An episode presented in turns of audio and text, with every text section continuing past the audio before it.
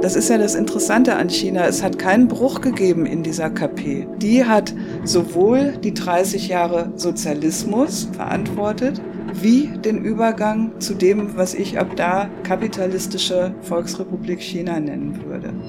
An dieser Frage, wächst die Wirtschaft jetzt auch jedes Jahr schön? Hängt inzwischen alles in dieser chinesischen Wirtschaft. Das ist ja ein Unterschied zur Planwirtschaft. Das ist unser Weltmarkt. Ne? Und wir wollten China ausnutzen und nicht die Vorstellung, ähm, China soll uns ausnutzen und bei uns irgendwie Gewinn absahnen. Dass da jemand auf die Idee kommt und, äh, und sagt jetzt, ah ja, es gibt ja immerhin die Chinesen, die sind doch die Alternative zu diesen ekelhaften Amis. Tag auch. Willkommen bei Über Tage, dem anarchistischen Podcast.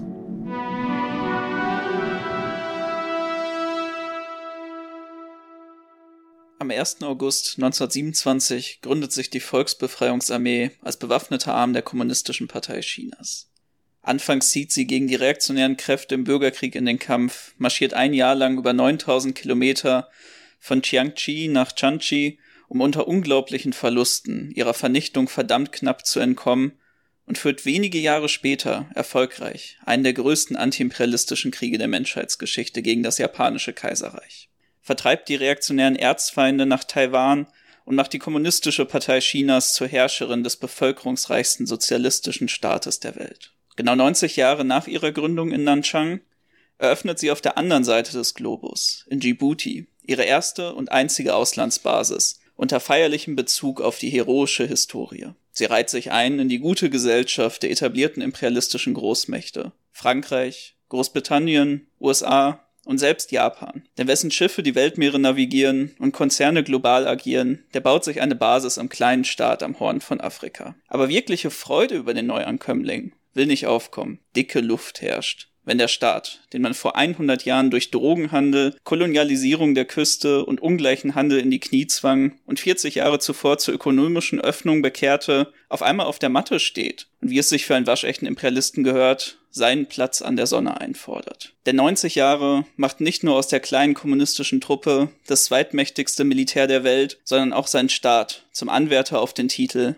Supermacht. Denn von den Tälern der Anden über den Amazonas und weitläufigen Atlantik hin zu den Metropolen und Minen Afrikas und Asiens macht China sich in der Konkurrenz um Investments, Infrastrukturentwicklung und exklusive Handelsdeals-Einnahmen. Doch der Westen steht diesem Treiben und außergewöhnlichem Aufstieg nicht nur ratlos, wie die großen Medienhäuser immer wieder gerne berichten, sondern auch zunehmend offen feindselig gegenüber. Von Säbelrasseln, Protektionismus, sogar hin zu Warnung vor dem chinesischen Neokolonialismus lassen sich die ehemaligen Kolonialmächte und jetzigen Imperialisten nicht lumpen, um den Vormarsch der selbsternannten Sozialisten aus dem fernen Osten zu stoppen. Doch genau diesen Vormarsch haben auch viele schätzen gelernt. Manche mögen die neuen Anbieter wegen besserer Konditionen, sehen Möglichkeiten für neue Allianzen oder sind überzeugt, dass hier tatsächlich waschechte chinesische Antiimperialisten ihre afrikanischen Arbeiter nicht für den Profit in Kobaltminen verheizen, sondern sozialistische Aufbauhilfe leisten. Was also macht den chinesischen Imperialismus aus? Handelt es sich dabei tatsächlich um einen um Längen brutaleren Imperialismus, als wir ihn im Westen finden? Um den ersten erfolgreichen Sozialismus, wie Freunde Chinas von Essen bis Eswatini verkünden? Oder doch um etwas anderes? Ist China kurz davor, der Champion des Weltmarkts zu werden? Oder doch nur ein in alle Himmelsrichtungen unfertiger Staat mit außergewöhnlichem Aufschwung? Und wie überhaupt konnte sich so ein historischer Staat, der radikal wie kein zweiter antikoloniale Bewegung unterstützte, zu diesem ökonomischen Aufsteiger wandeln? Diese fundamentalen Fragen unserer heutigen globalen Ordnung klären wir natürlich nicht alleine, sondern mit einer Expertin, die ihr vielleicht schon als vielgeschätzten Gast bei 99 zu 1 kennt, die sich als Autorin in ihrem fantastischen Buch China ein Lehrstück, etlichen Artikeln und zahlreichen Podcasts mit dem heutigen Thema intensiv auseinandersetzte. Herzlich willkommen, Renate Dillmann. Erstmal vielen Dank für diesen Empfang, die großen Worte zur Einleitung, die uns natürlich eine Aufgabe stellen, einen wirklich ziemlich riesigen Bogen zu verfolgen. Da bin ich mal gespannt, wie uns das gelingt.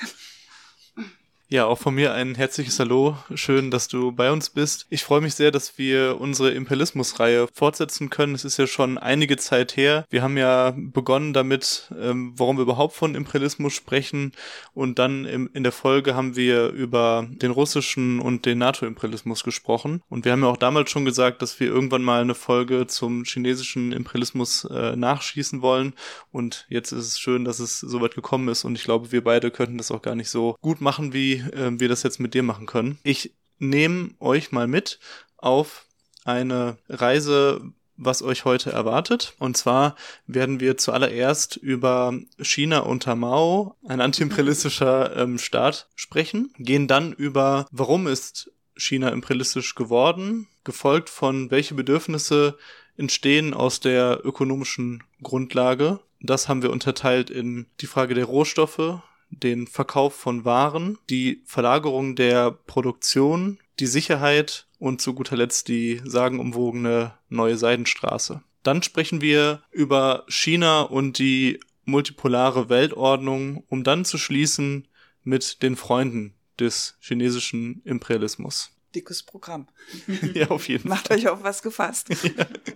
ja, und in dem Sinne würde ich auch sagen, lass uns doch einfach mal durchstarten mit in unserem ersten Punkt, dem im Prinzip geschichtlichen Punkt heute. China unter Mao als antiimperialistischer Staat. Wenn man heute auf China guckt, ein Land, das ökonomisch bereits eigentlich vorgedrungen ist in eine harte Konkurrenzposition zu äh, der eigentlichen Weltmacht den USA und das auch inzwischen politisch mehr und mehr geltend macht, seinen Einfluss in der Welt, dann erscheint das natürlich einigermaßen überraschend, mal daran zu erinnern, dass die Position Chinas im 20. Jahrhundert, nachdem es sich, nachdem sich die kommunistische Partei durchgesetzt hatte mit ihrem Kampf, eine anti-imperialistische war. Und zwar eine dezidiert anti-imperialistische. Das kam wirklich aus der eigenen Geschichte des Landes raus. Zunächst mal hatten im 19. Jahrhundert die alten Kolonialmächte England, Frankreich, im Fall Chinas aber auch Japan vor allem und Deutschland, das natürlich ein bisschen zu spät gekommen war und aber nachher umso brutaler agiert hatte, hatten sich jeweils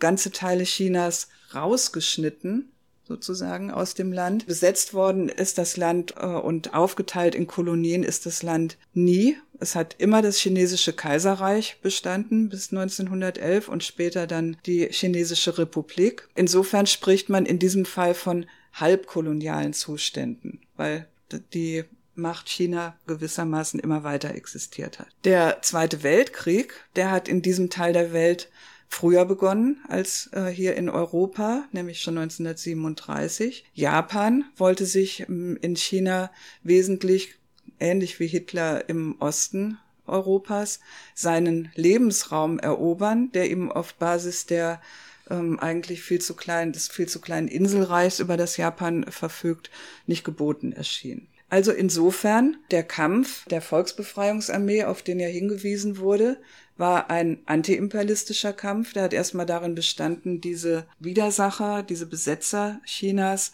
aus dem Land zu werfen. Mao hat irgendwann mal an irgendeiner Stelle gesagt, in China hätte sich der Kommunismus niemals durchsetzen können, wenn er sich nicht verknüpft hätte mit dieser nationalen Befreiungsfrage. Ansonsten hätte er gar nicht die Zustimmung der vielen kleinen Leute sozusagen für ein solches Programm finden können. Wenn man jetzt auf die Zeit nach 1949, also Aufbau eines sozialistischen Landes guckt, dann bestand die chinesische Außenpolitik da zunächst mal ganz schlicht in der Sicherung einer unabhängigen sozialistischen Entwicklung. Keine Beziehungen zu den alten Kolonialmächten, ein Angebot Großbritanniens beispielsweise auf Aufnahme diplomatischer Beziehungen wurde ausgeschlagen. Die USA, die sind zunächst nicht runtergefallen, die galten ja nicht als Kolonialmacht, waren ja auch keine. Aber nach dem Koreakrieg, also in dem die USA ja das sozialistische Nordkorea ähm, erobern wollten und von da aus übrigens auch China erneut attackieren wollte,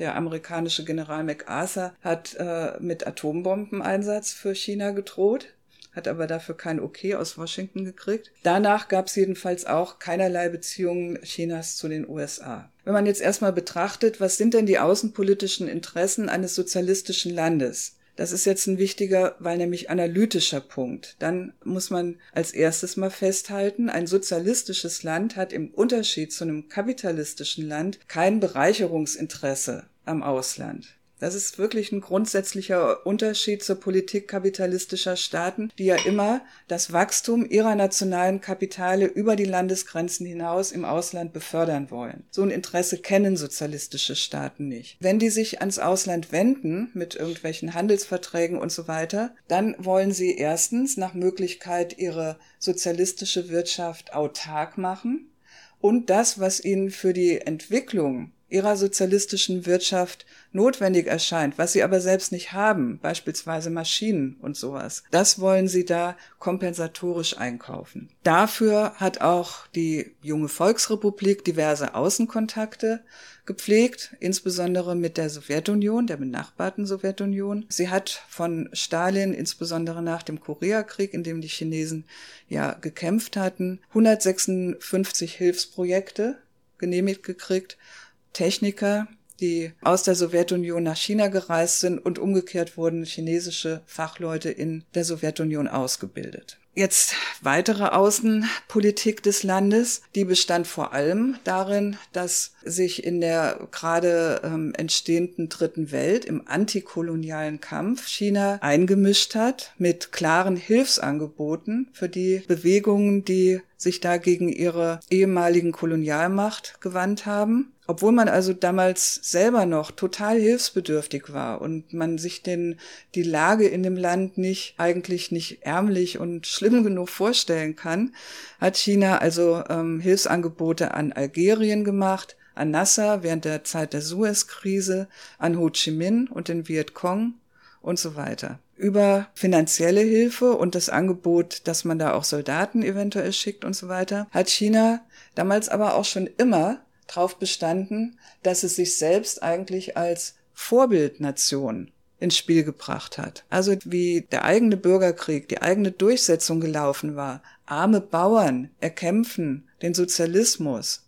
Und das war ja bereits eine gewisse Konkurrenz zur Art, wie äh, der Sozialismus in der Sowjetunion zustande gekommen ist also von wegen Proletarier, das sind die Klasse, die den Sozialismus erkämpft. Mao hatte demgegenüber ja gesagt, nein, bei uns ist das Besondere, hier gibt's gar nicht so viel Proletarier, wir erkämpfen das äh, aus der Situation der Bauern heraus. Und damit hat China sich als ja, Pilotprojekt so ungefähr für einen Drittweltsozialismus angeboten. Hat gesagt, ihr seid doch auch viel eher in so einer Situation wie wir. Und deswegen sind wir eigentlich das geborene Vorbild für euch und nicht, das war so heimlich immer mitgedacht, auch wenn es gar nicht unbedingt ausgesprochen wurde, und nicht die Sowjetunion. Die ist ein quasi auf einem anderen Level. Und so kommt auch übrigens äh, der Begriff Dritte Welt zustande, wenn man an der Stelle da mal gerade dran erinnern darf. Ne?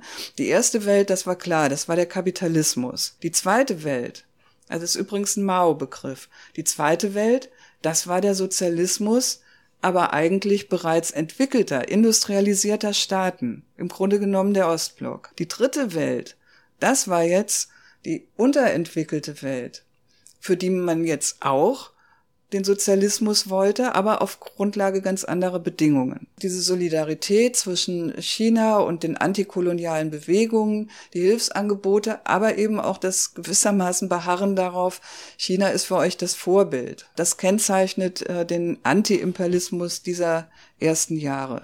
Da würde ich vielleicht direkt mal fragen, man hat ja mehrere Staaten eigentlich direkt im Kopf, wo die Sowjetunion einen ziemlich großen Einfluss auf die Bildung der Regierung und des Staatswesens hatte. Wie ist das denn bei Maos China gewesen? Du hast ja jetzt schon ein paar Staaten angesprochen, wo eben Hilfsleistungen erbracht worden sind. Gibt es denn auch Staaten, die nach dem sozialistischen Vorbild von Maos China sich dann entwickelt haben, eben mit einer starken Einflussnahme? Weil mir fällt eigentlich jetzt auf Anhieb nur Kambodscha ein, was ja dann aber auch erst später unter Deng Xiaoping sich so entwickelt hat als sozialistischer mhm. Staat. Ja, also das, äh, das stimmt. Daran kann man vielleicht schon äh, gewissermaßen ersten Punkt ausmachen, wo ähm, die Volksrepublik auch festgestellt hat, dass das, was sie da an Solidarität und äh, antiimperialistischen Kampf äh, mitgemacht hat, eigentlich aus ihrer Warte nicht so richtig erfolgreich verlaufen ist. Der Grund dafür ist aber eigentlich auch, liegt auf der Hand. Der lag nämlich eigentlich daran, dass die zwar gewiss, gewissermaßen viel viel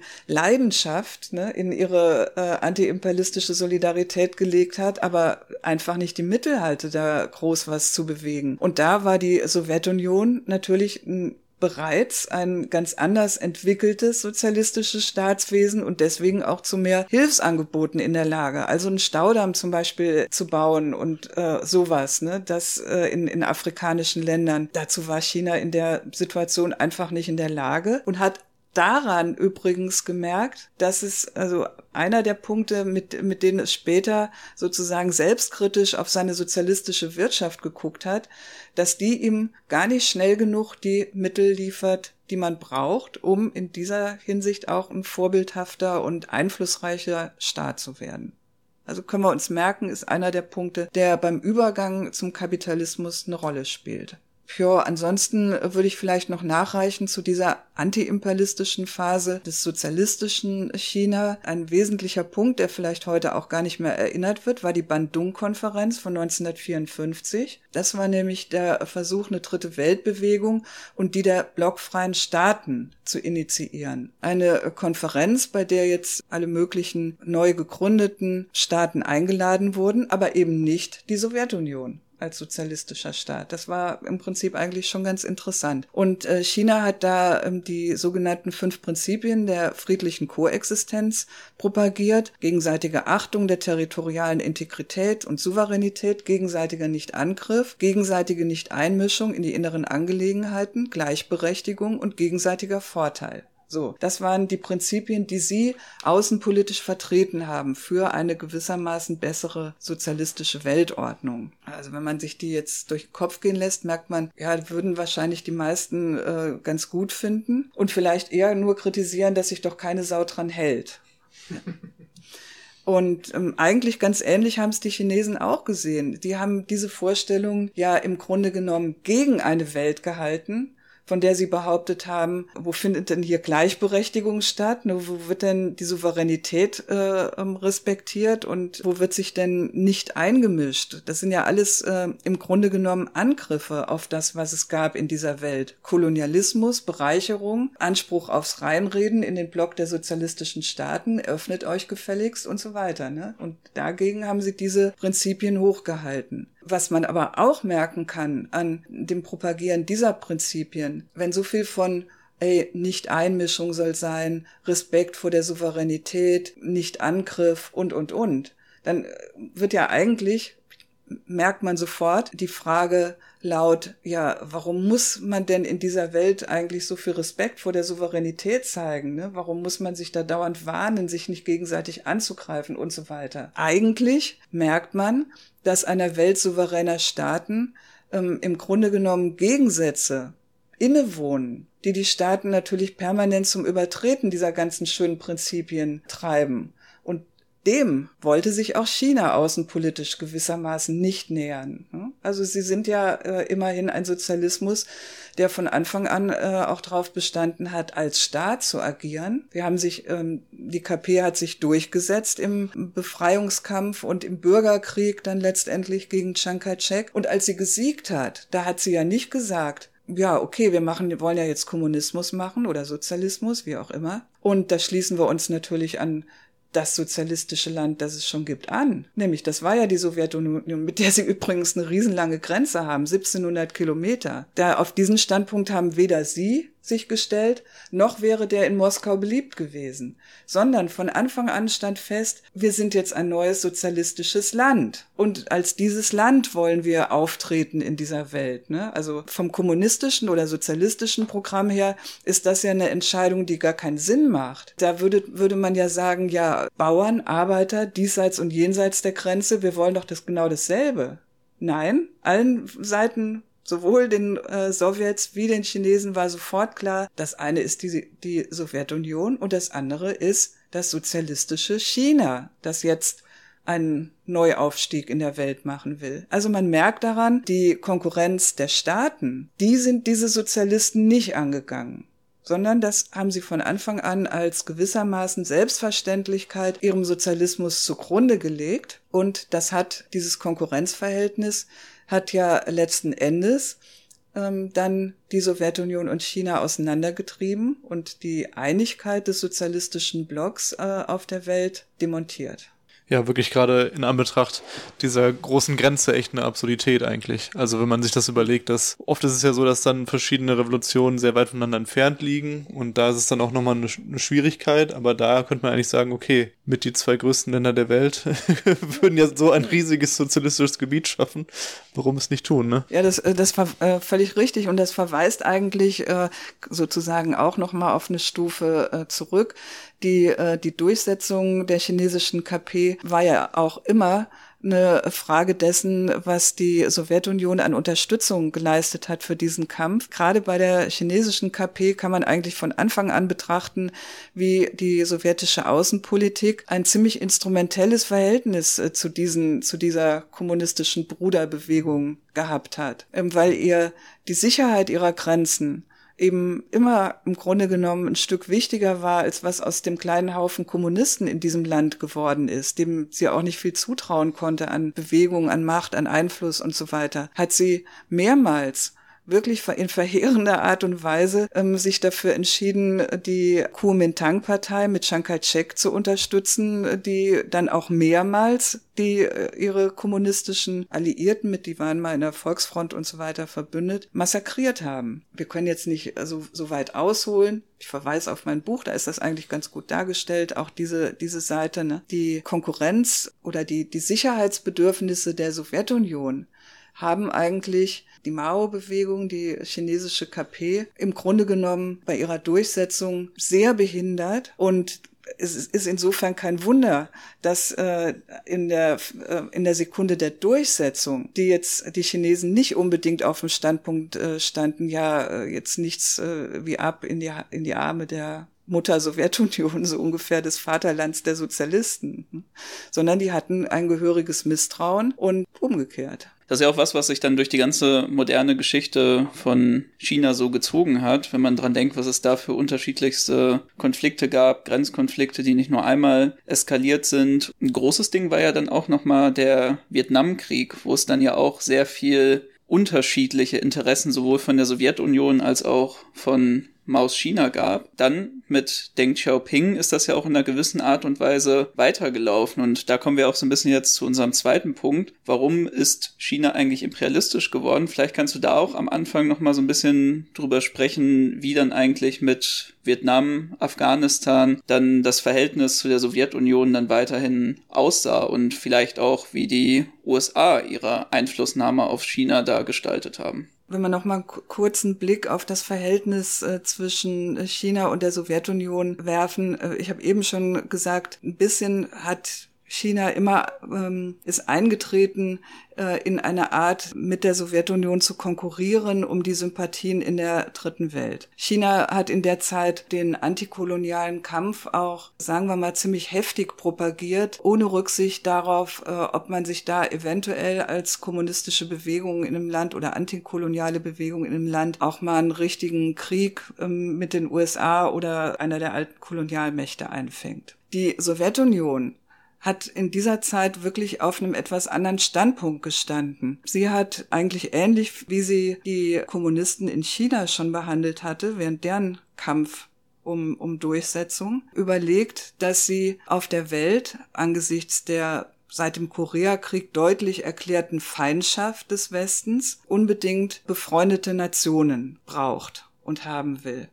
Und von diesem Standpunkt aus, da ebnet sich die, äh, die Frage, sind das jetzt echte Sozialisten? Oder sind das vielleicht nur auch Leute, die endlich die alte Kolonialmacht loswerden wollen? Die ebnet sich etwas ein. Es war für sie gar nicht mehr so wichtig. Äh, wichtig war, dass diejenigen, die da jetzt ans Ruder kommen und in der neuen souveränen Nation, dass die ihr nicht feindlich gegenüberstehen, ihr der Sowjetunion, sondern dass sie irgendwie auf irgendeiner Basis mit ihr gute Beziehungen unterhalten. Und da merkt man, das ist ein etwas grober Maßstab, der auch einige KPs in der dritten Welt echtes Leben gekostet hat. China dagegen hat darauf beharrt, im Grunde genommen äh, jetzt tatsächlich die äh, Sozialisten, Kommunisten zu unterstützen und ähm, gegenüber der möglichen Feindschaft äh, mit der äh, mit den USA ja ziemlich lockeren Standpunkt eingenommen. Vielleicht kennt ihr alle das Zitat: ähm, Die Atombombe ist eine, ein Papiertiger. Also die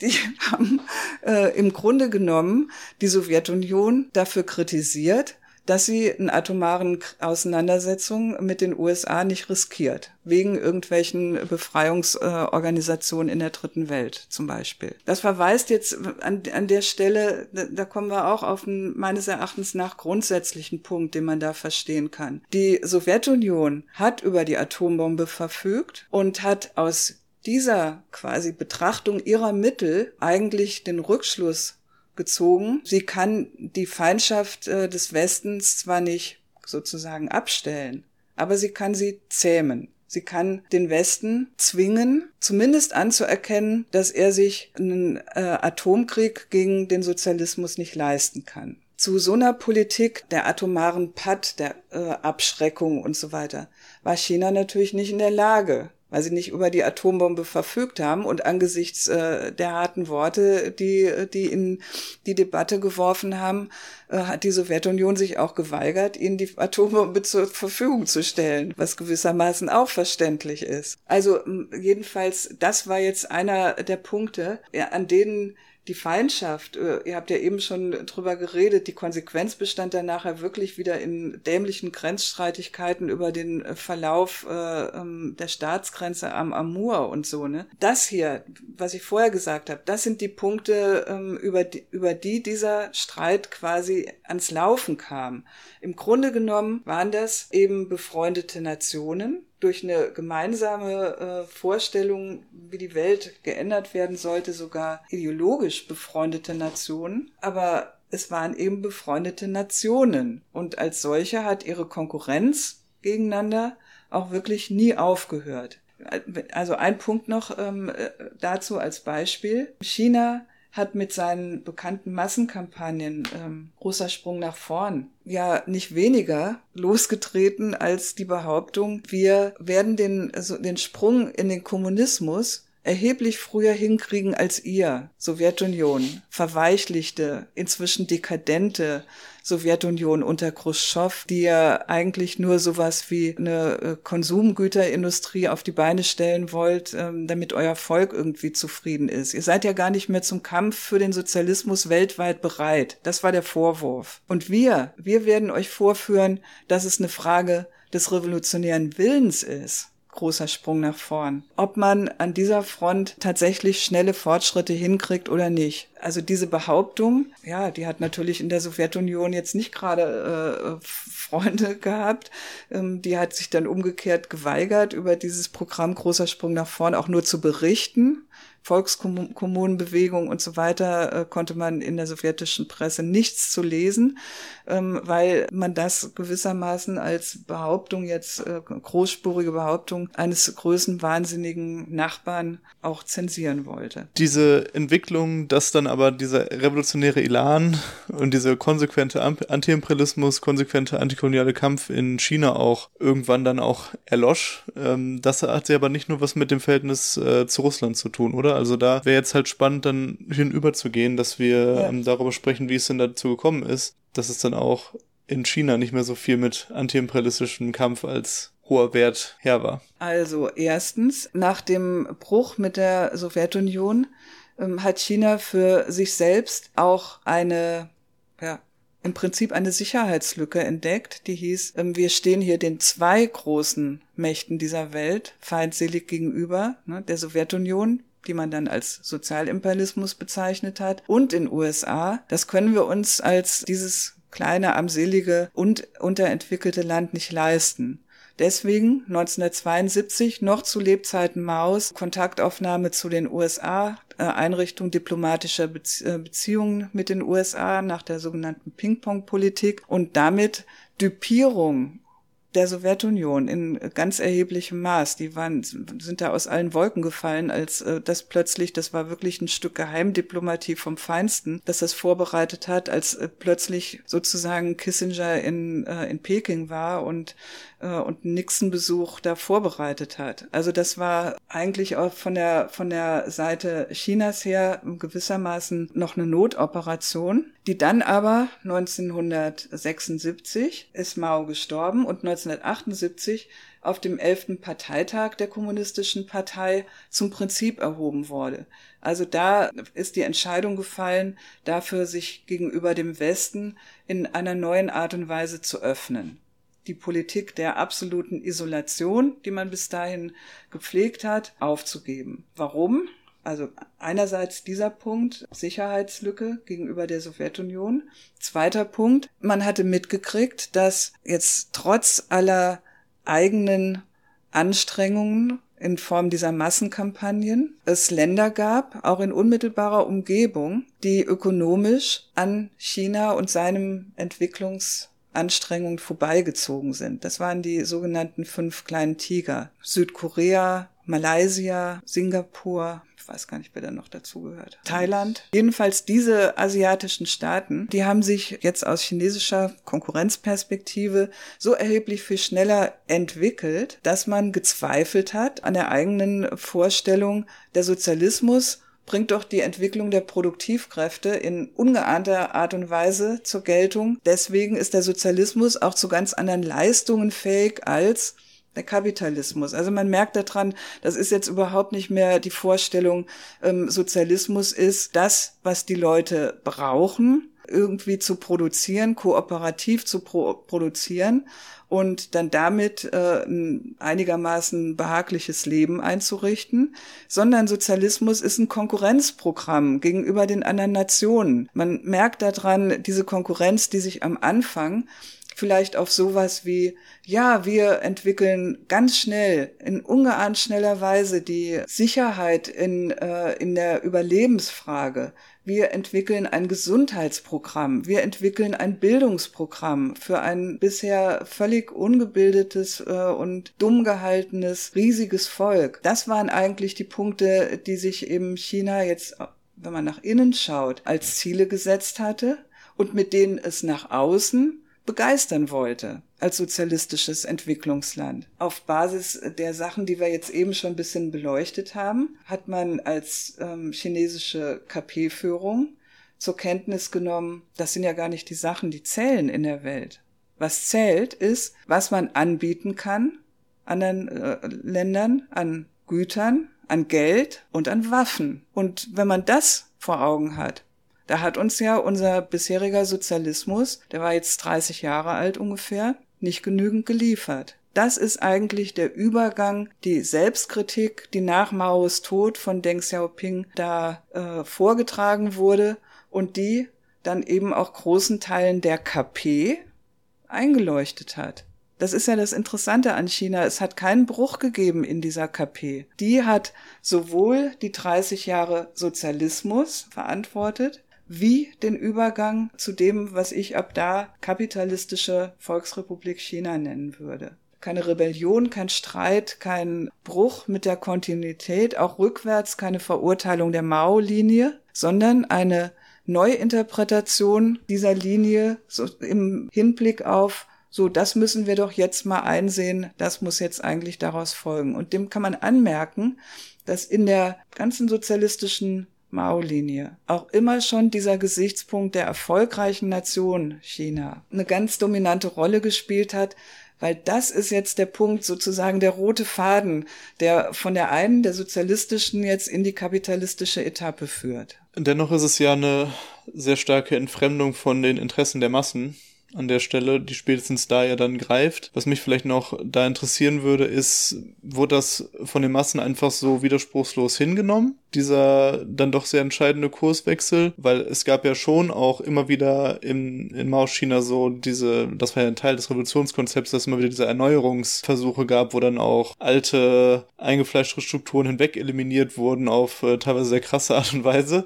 Mhm. Und gab es da irgendwelche Reaktionen aus den Massen drauf oder irgendwie ein Konflikt oder war das einfach dann so akzeptiert? Also erstens äh, ist die Linie für die Massen äh, natürlich in dem Sinn gar nicht kommuniziert worden als neue Linie, so als jetzt, jetzt schmeißen wir aber mal alles über den Haufen, jetzt machen wir mal was ganz anderes. Ne? Also im Gegenteil, es wurde sich darum bemüht, das genau als Kontinuität zu kennzeichnen, als alles, was da passiert ist, lief unter Modernisierung. Ne? Und wer will jetzt eigentlich Modernisierung? Das, das merkt man ja schon. Wer, wer will dem diesem Titel irgendwas entgegensetzen. Das ist wie, wie wenn hier die Politiker sagen, wir müssen unser Land zukunftsfest machen. Ne? Wer will denn da sagen, nee, nee, nee, ich möchte aber lieber so auf dem alten Stiefel der Vergangenheit rumreiten. Ne?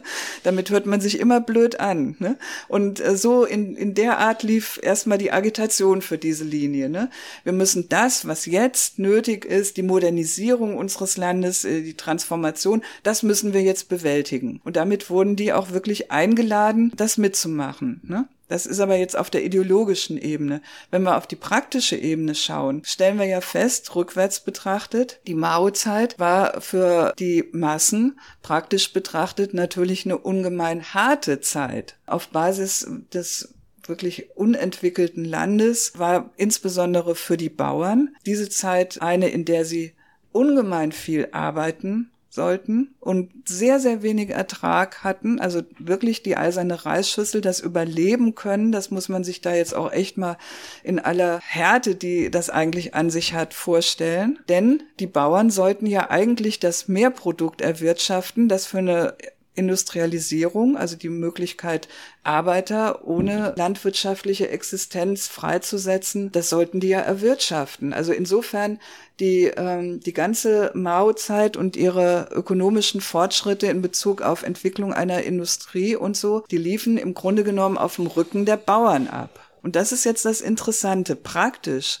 hat der Übergang der Denkzeit, perspektivisch zu einer kapitalistischen Entwicklung des Landes für die Bauern erstmal einen ungeheuren Fortschritt gebracht. Also die Volkskommunen wurden zwar aufgelöst und den Leuten wurde gesagt, so, es gilt jetzt die sogenannte Familienverantwortlichkeit, ihr müsst auf eigene Kappe wirtschaften, was perspektivisch für ganz viele bedeutet hat, sie kommen damit nicht klar.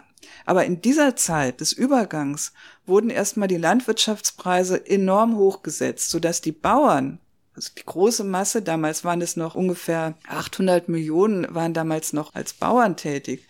Die wurden auf diese Art und Weise wirklich zum ersten Mal mit einem erheblichen, mit einer erheblichen Steigerung ihres Lebensstandards beglückt. Das ist interessant, ne? Also ausgerechnet die Maozeit hat so eine Härte gegen die Bauern bedeutet und die Denkzeit, die perspektivisch die Leute freisetzt und dazu zwingt, als Lohnarbeiter in die Sonderwirtschaftszone zu gehen und in den Westfabriken zu arbeiten, startet aber wirklich mit einer Reform, die den Bauern zugutekommt. Also das mal als Antwort darauf, ja, gab es damals äh, da, da rebellische Töne dagegen? Nee, also das ist erstmal so gelaufen. Ne? Ja, da wird man ja auch wirklich zuerst nicht drauf kommen, dass sich das dann so vollzieht in Bezug auf die Bauern. Was anderes, was mich da auch interessieren wird, was ja für viele Leute immer wieder auch so ein bisschen unverständlich ist, was ja aber auch was damit zu tun hat, wie eben China diesen Übergang gestaltet hat, ist dass, wenn man jetzt sich das vorstellt, okay, hm, die ganze Zeit sozialistisch wirtschaftender Staat, der keine großen ökonomischen Erfolge zu verzeichnen hat im Gegensatz zu der Entwicklung des kapitalistischen Auslandes, sagt auf einmal, wir wollen jetzt nicht nur eine diplomatische Öffnung nach außen, sondern wir wollen vor allem auch eine ökonomische Öffnung nach außen. Da wird man ja ganz instinktiv erstmal sagen, okay, das ist eigentlich ein Rezept für ein Desaster, was eben die Ausplünderung der lokalen Rohstoffe, die Zerschlagung des lokalen Markts bedeutet und eigentlich eine komplette Ausrichtung dieser Ökonomie nur auf diesen reinen Faktor Export nach außen und eben Import von im Ausland produzierten Waren jetzt aus den USA oder den westlichen Staaten. Was ist es denn, was die Volksrepublik China unter Deng jetzt anders gemacht hat, was eben diesen heutigen Erfolg überhaupt ermöglicht hat. Wie, wie konnte es dieser Staat schaffen, seine Ökonomie so einzurichten, dass man nicht einfach nur ein weiteres Opfer jetzt der globalen imperialistischen Ausbeutung wurde, sondern selber zu dem Status es geschafft hat, auf dem man heute ist. Ja, also das ist wirklich eine, eine total wichtige Frage und man kann sagen, ein Rätsel. In der, in der lösen wir es. lösen wir es. In der Politökonomie äh, auf alle Fälle. Bestandteile der Lösung sind jedenfalls das Bewusstsein der Chinesen jetzt auf Basis von dem, was wir vorhin angesprochen haben, selber früher Halbkolonie gewesen, selber ausgeplündert von den Westnationen. Das Bewusstsein, wenn wir uns jetzt öffnen, dann ist das eine ungemein heikle Sache. Also das Programm, der Tiger, wir reiten den Tiger, macht das, bringt das zum Ausdruck. Den war bewusst, da muss aufgepasst werden. Das ist ein ganz anderer Standpunkt als in beispielsweise ähm, die Sowjetunion mit ihrer Öffnung äh, zehn Jahre später gehabt hat. Die hat ja von sich gedacht, ja, wir sind die äh, zweitgrößte oder wir sind eine riesige Industrienation, wenn auch bisher sozialistisch. Aber wenn wir uns als solche jetzt äh, auf den Weltmarkt integrieren, dann werden wir vielleicht nicht ganz oben, aber irgendwo oben mitspielen. Und dass das, was man als sozialistische Nation an Produktivkräften ausgebildet hat, einen ganz anderen Charakter hat und überhaupt nicht nur, weil man jetzt da Fabriken stehen hat, die konkurrenzfähig sind äh, im, auf dem Weltmarkt. Das haben sich die Leute in unter Gorbatschow eben überhaupt nicht klar gemacht. Ne? Ganz anders jetzt äh, die Chinesen an dieser Stelle. Die sind mit dem absolut gehörigen Misstrauen gegenüber dem Westen angetreten und mit einem sehr kritischen Bewusstsein darüber, was sie eigentlich als Ökonomie besitzen. Und deswegen war ihr fester Entschluss, wenn wir jetzt versuchen, uns die Auslandsbeziehungen zunutze zu machen für die Entwicklung, dann dürfen wir auf gar keinen Fall irgendwas von dem, was wir haben, opfern. Also insofern, wir trennen die Auslandsbeziehungen völlig ab von dem, was der Rest des Landes ist. Das ist die, die Idee der Sonderwirtschaftszonen gewesen. Wir machen einfach was Neues auf. Da können sich sozusagen Westler bei uns investieren und wir schicken irgendwas von uns dazu. Arbeitskräfte und auch irgendwelche äh, Betriebe sollen da mitmachen. Das sind die sogenannten Joint Ventures. Aber der Rest des Landes bleibt in seiner Funktionsweise, in seiner damals ja noch geplanten Funktionsweise, davon unabhängig und wird davon nicht tangiert. Den behalten wir uns mal. So ungefähr, das war die Idee. Und keine Fabrik wird hier zur Disposition gestellt, dadurch, dass wir jetzt Westkapital bei uns reinlassen. Erste Idee, Joint Ventures. Wir trennen es ab. Zweite Idee, wir ähm, zwingen die äh, Westinteressenten dazu, Fabriken bei uns mit ins Boot zu nehmen. Joint Venture. Und Zulieferteile bei denen zu bestellen. Sprich, das soll einen Effekt haben für die eigene Ökonomie. Es sollen sich lokale Zulieferer, die jetzt chinesisch sind, bilden können, die dann damit aber auch weltmarktkonkurrenzfähig sind. Dritter Punkt. Wir verlangen Technologietransfer von den Interessenten. Da muss für uns was rauskommen. Vierter Punkt. Ähm, wir lassen nur produktive Investitionen zu, keine Finanzinvestitionen. Wir äh, erlauben es den Westlern nicht, mit ihrem Geld in unserem Land irgendwas zu kaufen, es sei denn, sie legen sich produktiv in Form von Fabriken hier an. Ganz wichtiger Punkt. Mm, ja, das, das waren eigentlich die, die wesentlichen Ideen, die vielleicht auch nicht von Anfang an sofort vorhanden waren, aber die den Chinesen, den äh, verhandelnden Chinesen da im Lauf dieser Sachen sofort eingefallen sind, aufgefallen sind, weil eben dieser Gedanke, wir müssen die chinesische Souveränität über diesen ganzen Prozess wahren. Der war bei ihnen wirklich sehr fest verankert auf Basis sozusagen ihrer halbkolonialen Vorgeschichte. Und ihnen hat natürlich auch, das merkt man auch an diesen Regelungen, zum Beispiel übers Finanzkapital, das Schicksal der Drittweltländer vor Augen gestanden, die es inzwischen ja schon äh, in die Schuldenfalle des Westens geschafft hatten und sich äh, da bis über Jahrzehnte hin äh, verpfändet hatten. Das alles sollte natürlich auf gar keinen Fall passieren. Also insofern ähm, auch Regelungen, wir nehmen keine großen Schulden beim Ausland auf, ne? wir, wir gehen keine Kreditsachen ein. Das ist zwar dann in der Praxis ein bisschen anders gelaufen und irgendwann 1989 nämlich hatten sie doch einen Haufen Auslandsschulden und haben das erstmal gestoppt und wieder gewissermaßen zu ihren Gunsten reguliert. Aber das waren jedenfalls Sachen, mit denen sie in diesem Prozess bewusst und ihre Souveränität und ihren Nutzen wahrend eingetreten sind. Jetzt zu deiner Frage nochmal zurück. Ja, gut. Waren die anderen einfach nur dumm gewesen? Nee, Also das ist eben ein riesiger Unterschied. Das ist jetzt der zweite Bestandteil der Antwort. Ob man als kleines afrikanisches Entwicklungsland oder asiatisches Entwicklungsland in den Weltmarkt eintritt oder als ein Land, das jetzt ein ganz banales Argument, aber ungeheuer wichtig, das einfach so riesig ist wie China. Das ist nämlich ein Unterschied, wie scharf die Investoren des Westens und auch deren Patrone, deren Staaten drauf sind, jetzt diese Beziehungen aufzunehmen. Es ist ein Unterschied, ob man da winken kann mit einer ungeheuren Masse an Billigarbeitern, allerdings auch relativ gut ausgebildeten. Also so viel hatte der Sozialismus ja zustande gebracht an Entwicklungsleistungen. Ne? Das waren ernährte und gebildete, halbwegs gebildete Leute, die insofern vom Standpunkt ähm, westlicher Fabrikbesitzer wunderbar zu verwenden waren. Aber das war ja nur die eine Seite. Die andere Seite war ja die Vorstellung, dass man da eventuell einen Fleck von 1,3 Milliarden Konsumenten erschließt.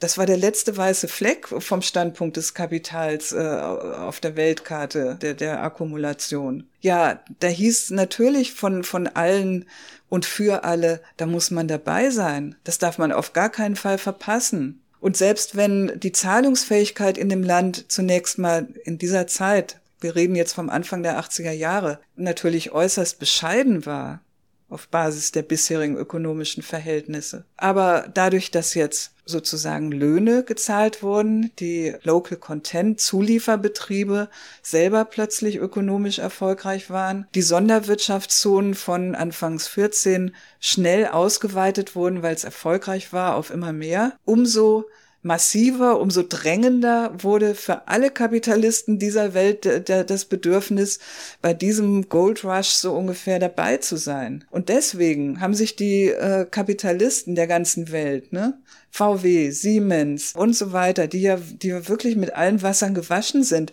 auch diese Bedingungen aufdiktieren lassen. Die haben die doch in anderen Fällen ähm, überhaupt nicht akzeptiert. Hätten die nie dran gedacht, irgendeinem kleinen Entwicklungsland sowas zuzugestehen, dass sie ihm Bedingungen aufmacht. Aber China, das war was anderes. Also erstmal dieser Punkt auf Basis dieser ökonomischen Attraktivität des Landes haben die sich das aufmachen lassen und haben sich übrigens auch ihre Staaten nicht mehr zu einer gemeinsamen Front zusammenschweißen lassen. Auch ein ganz, ganz wichtiger Punkt, der sehr anders läuft als im Fall der Sowjetunion und dessen Übergang ähm, Russland, Russische Föderation und so weiter. Im Fall Chinas kann man deutlich sehen, wie 1989, als das sogenannte Tiananmen Massaker stattgefunden hat, also China deutlich gemacht hat, seine ökonomische Öffnung verbindet es nicht mit politischer Liberalisierung kommt nicht in die Tüte.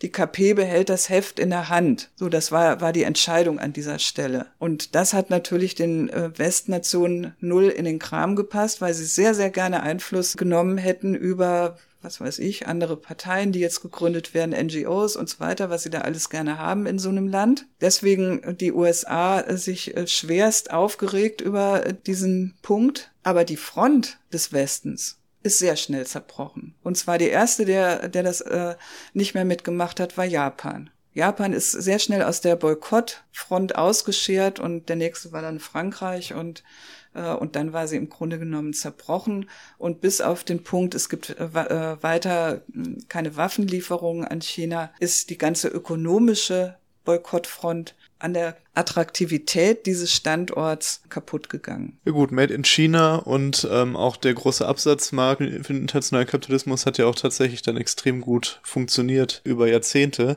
Aber ich finde auch den Punkt ähm, mit dem, dass die KP in der Frage der, der, der inneren Liberalisierung, die das Heft des Handels aus der Hand gegeben hat, auch ähm, spannend, da auch ein Merkmal des chinesischen Imperialismus auszumachen, der ja dann genau ohne diese Liberalisierung auskommt und halt einen sehr autoritärer Staat ins, ins Innere dann auch ist diese Verbindung, die du sehr schön aufgemacht und beschrieben hast, wie das halt entstanden ist, ist ja eine sehr interessante, dass das dann auch tatsächlich gelungen ist. Ja, also ähm, das ist ja für viele Linke ist das ja ähm, wirklich an diesem, genau dieser Punkt ist ja ein extra Vorwurf gegen das Land. Also das habe ich deutlich gemerkt äh, bei vielen Vorträgen und Diskussionen und so weiter. Diverse Linke, die äh, sind ja überhaupt nicht zufrieden mit hier unserem Staat, unserem, äh, unserer Ökonomie auch nicht, aber vor allem auch unserem Staatswesen finden das nicht so, wie sie sich das wünschen und so weiter und so weiter. Ne?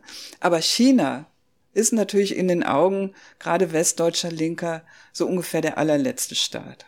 Und über China zu reden, bei Linken ist schon manchmal eine wirklich richtig heikle Aufgabe gewissermaßen. Ne? Jetzt, wenn wir da vielleicht einfach noch eine, ein bisschen Zeit drauf verwenden, weil es wirklich ein finde ich, ein wichtiger Punkt ist, der auch gar nicht begriffen wird. Klar ist China ein autoritärer Staat es ist keine Demokratie, es hat keine Parteien und so weiter. Das sind, einerseits sind das Negativvergleiche mit dem, was man eben bei uns so kennt.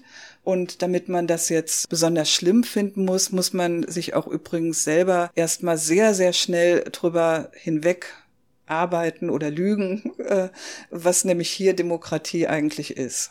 Also ähm, die Frage, was die Leute eigentlich hier von der Demokratie haben, die darf man sich an, an so einer Stelle natürlich nicht stellen, wenn man ganz vorwurfsvoll sagen will, ja, aber die Chinesen haben ja keine Demokratie.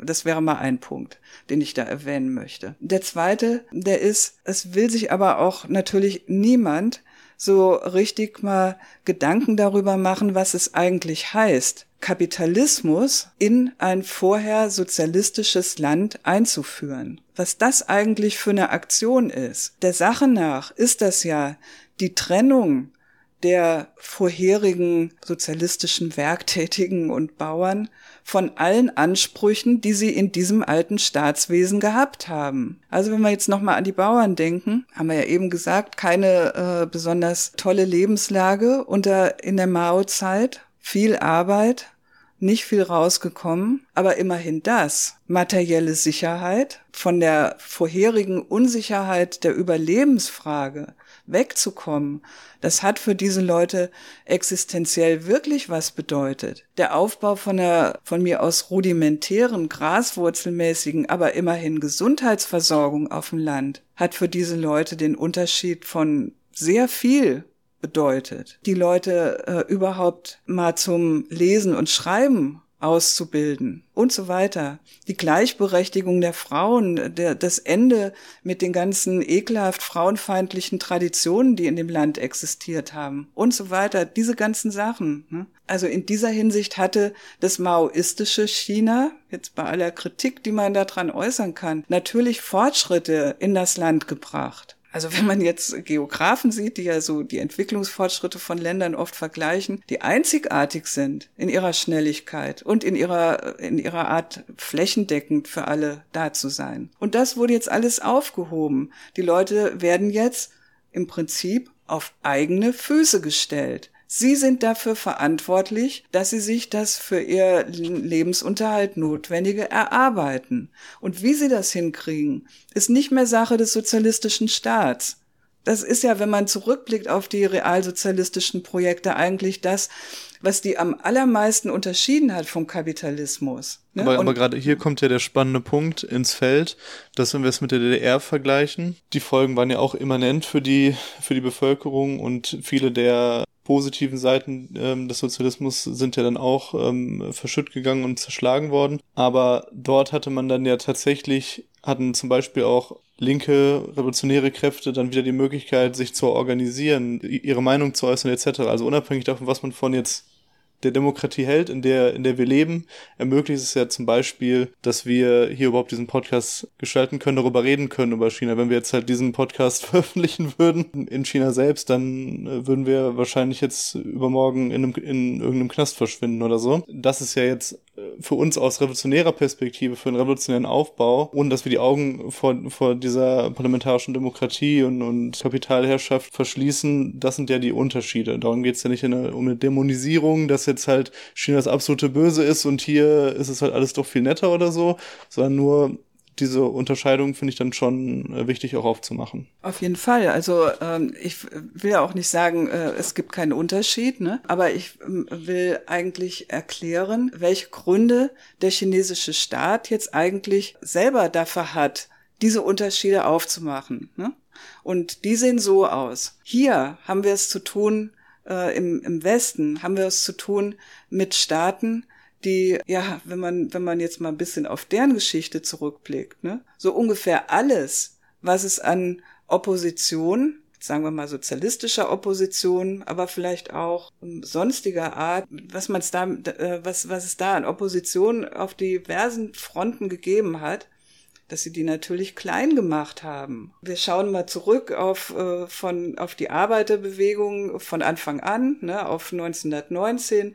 Ähm, wir schauen zurück auf den Faschismus, was das eigentlich bedeutet hat äh, und bis heute nachwirkt für die Disziplinierung der äh, deutschen Arbeiterklasse. Ne. Wir sind uns ja wahrscheinlich relativ einig darüber, was demokratische Öffentlichkeit eigentlich auch ähm, für eine staatsaffirmative Veranstaltung ist. Und dass, dass wir hier so ein gepflegtes Gespräch sozusagen in linksradikaler Oppositionshaltung führen können, das ist sicher nicht das, was die Meinungsfreiheit, die Garantie der Meinungsfreiheit äh, im Grundgesetz im Auge hat. Das ist das, was im Moment, sagen wir mal so, deswegen, weil wir praktisch keine Rolle spielen, dieser Staat sich einfach leistet, zulässt und die ganzen Verschärfungen, die in dieser ganzen Frage permanent passieren, sobald auch nur noch einer auf die Straße geht und demonstriert und so weiter, da brauchen wir uns ja wahrscheinlich hier nicht drüber unterhalten. Zusammenfassung meines Arguments in einem Staatswesen, in dem die Durchsetzung des Staats, die Gewaltfrage, die Verpflichtung aller Leute und ihre, auch ihre Selbstverpflichtung auf alle Konflikte werden übers Recht bewältigt. Hier gibt's keinen, der praktisch äh, auf die Straße geht und eine Gewaltfrage aufmacht irgendwo. In so einem Staatswesen, da kann man natürlich wirklich demokratisch ähm, sich auseinandersetzen lassen. Und der Inhalt dieser demokratischen Auseinandersetzung heißt übrigens, wer kann diesen Staat eigentlich am besten machen? Das ist das Kriterium, das die Parteien untereinander aufmachen, dass sie ihren Wählern ans Herz legen, dass die sich auch zu eigen machen.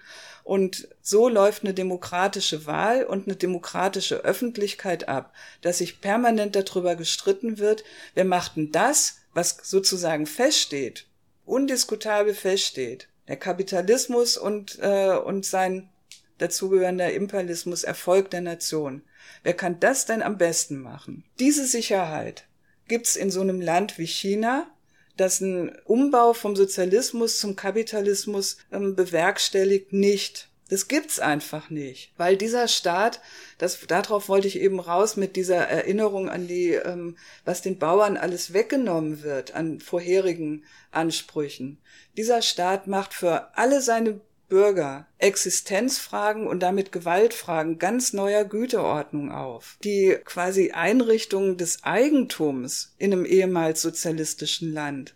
Das ist ja jetzt eine Frage der, wer kann sich was aneignen? Wer kann denn in Zukunft über andere, die bis gestern noch seine sozialistischen Volksgenossen waren, wer kann denn in Zukunft über die mit seinem Geld kommandieren und die dazu zwingen, sein Geld zu vermehren? Das ist eine Gewaltfrage, sowas. Das, das wollen ja eigentlich die, die Leute hier immer gar nicht wahrhaben, welche Gewaltfragen die Einführung einer Eigentümer-Konkurrenzgesellschaft alles wirklich der Sache nach beinhaltet. Diese Gewaltfragen, die stehen äh, in dem Land einfach zuhauf an. Wer kann sich im Dorf die besten ähm, Äcker aneignen? Wer kann das Gewerbegebiet ausweisen und, äh, und da in Zukunft welche Geschäfte machen, wer darf den Fluss versauen und die, ja, also all diese Sachen, wer kann sich da durchsetzen? Ne? Das ist sozusagen der Punkt, den die KP reflektiert mit der Antwort, wir dürfen das auf gar keinen Fall quasi einfach so freisetzen, dann bieten wir nicht nur allen möglichen Kräften im Land sondern auch dem Ausland natürlich so viel Angriffsflächen in, in, so einem Prozess. Also vielleicht mal das abschreckende Beispiel Oligarchen nach Sowjetunion. Ne? Das wollen die nicht haben, sondern die wollen einen Kapitalismus installieren, der zum Erfolg des Staatswesens beiträgt. Das ist der strikte, in dem Sinn ganz nationale Gesichtspunkt dieser kommunistischen Partei.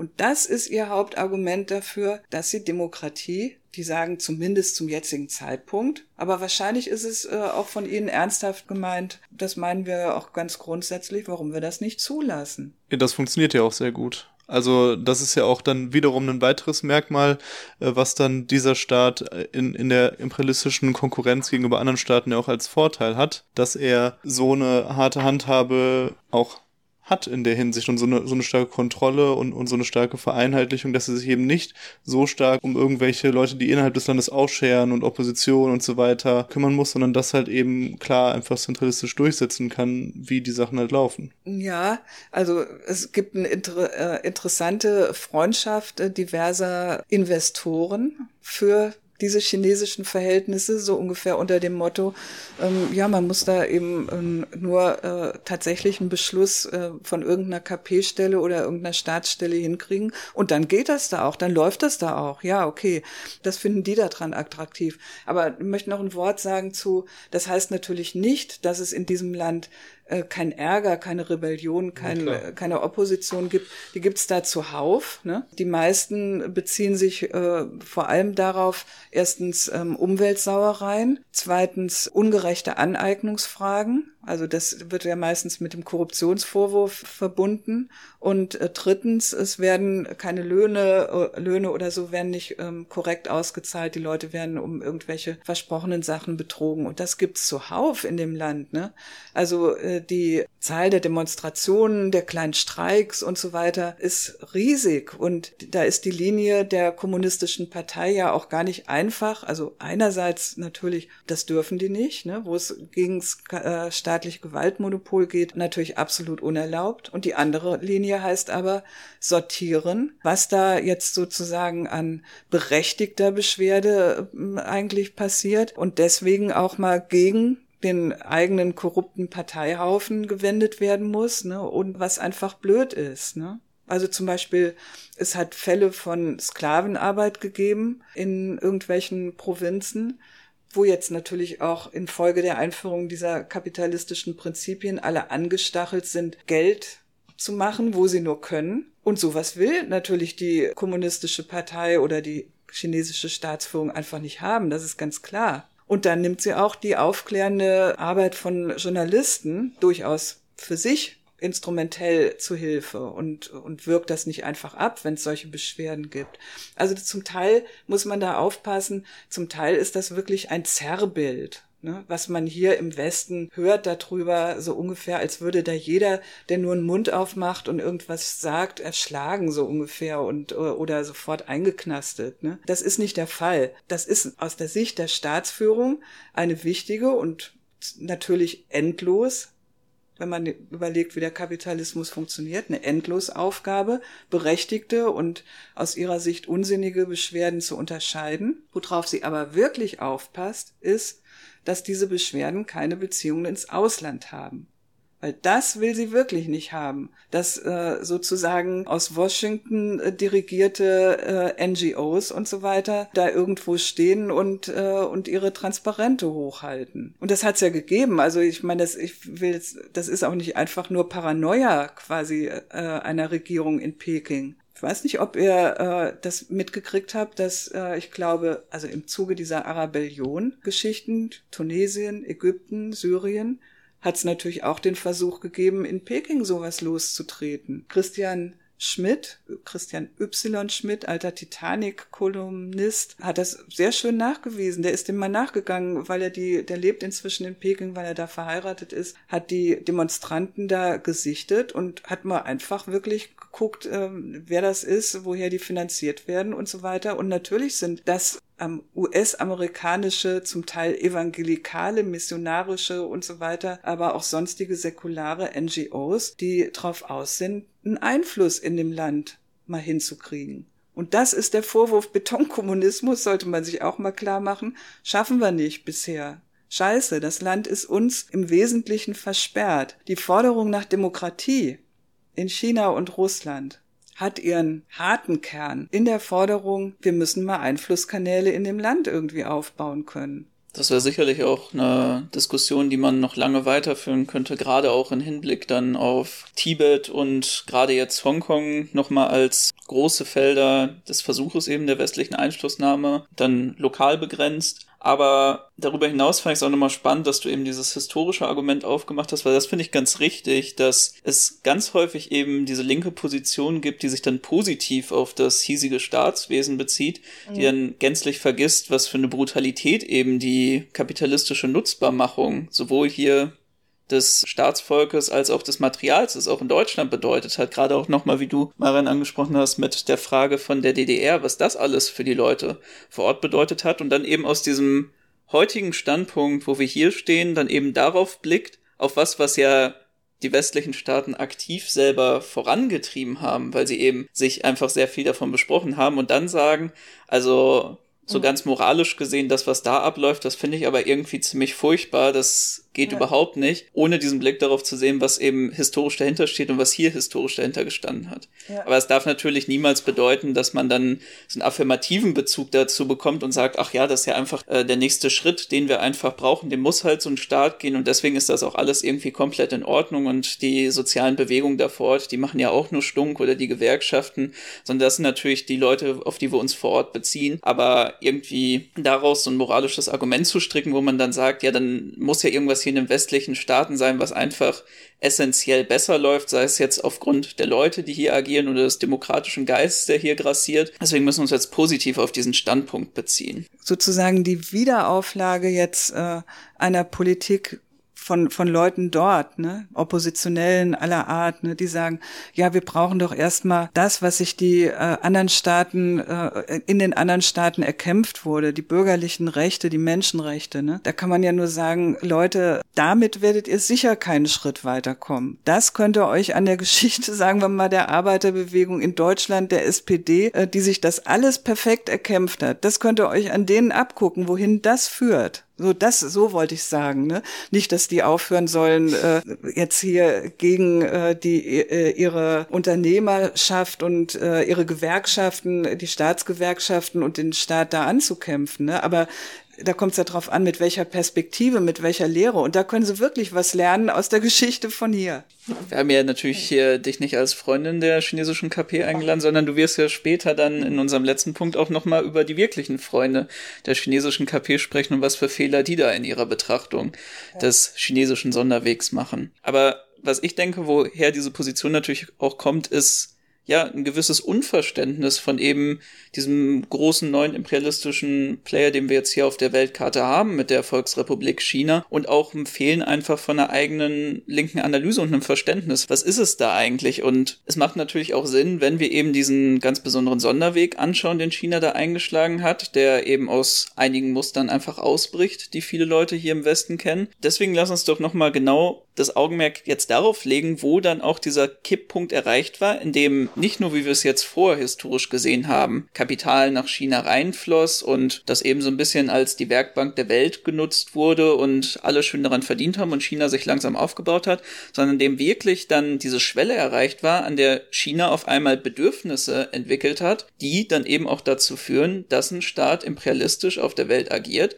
und das Kapital auch nach außen dringt. Wir sind ja jetzt äh, in der Situation, der die sogenannten, aus chinesischer Sicht heißen die so kapitalistischen Methoden sind in das Land eingeführt. Es gibt äh, Erfolge. Das Land ist auf den Weltmarkt bezogen über die Exportstrukturen, die jetzt mit Hilfe des Auslandskapitals aufgebaut worden sind. Und es gibt jetzt aber auch schon die Ausdehnung dieses Prinzips äh, in die gesamte Volksrepublik rein.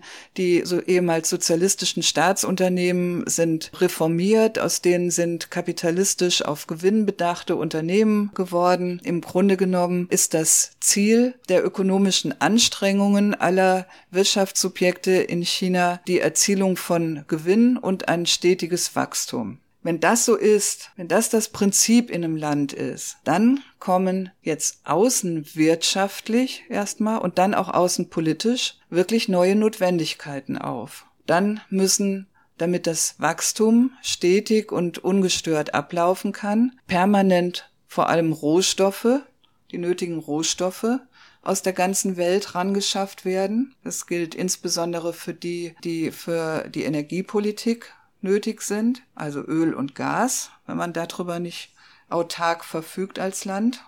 China hat zwar ein bisschen Öl und Gasvorkommen, aber längst nicht genug. Dann die Erze, die Metalle, das Holz, die Agrargrundstoffe, Soja und so weiter. Aus den entwickelten kapitalistischen Ländern will man vor allem Maschinen beziehen und, also das wäre jetzt die Seite der Importe, andererseits will man als kapitalistisch wachsendes Land auch Absatzmärkte haben und will da jetzt auch immer mehr, immer unabhängiger von den ausländischen Unternehmen operieren können, die man selbst ins Land eingeladen hat. Also China will für das, was jetzt zunehmend auch die Chinesen produzieren, sich seine Konsumenten auf der ganzen Welt schaffen. Und diese beiden Punkte, die notwendigen Importe wie die notwendigen Absatzmärkte zu sichern, auf einem Weltmarkt, der jetzt einem Newcomer, wie China das dargestellt hat, ab den 80er, 90er Jahren,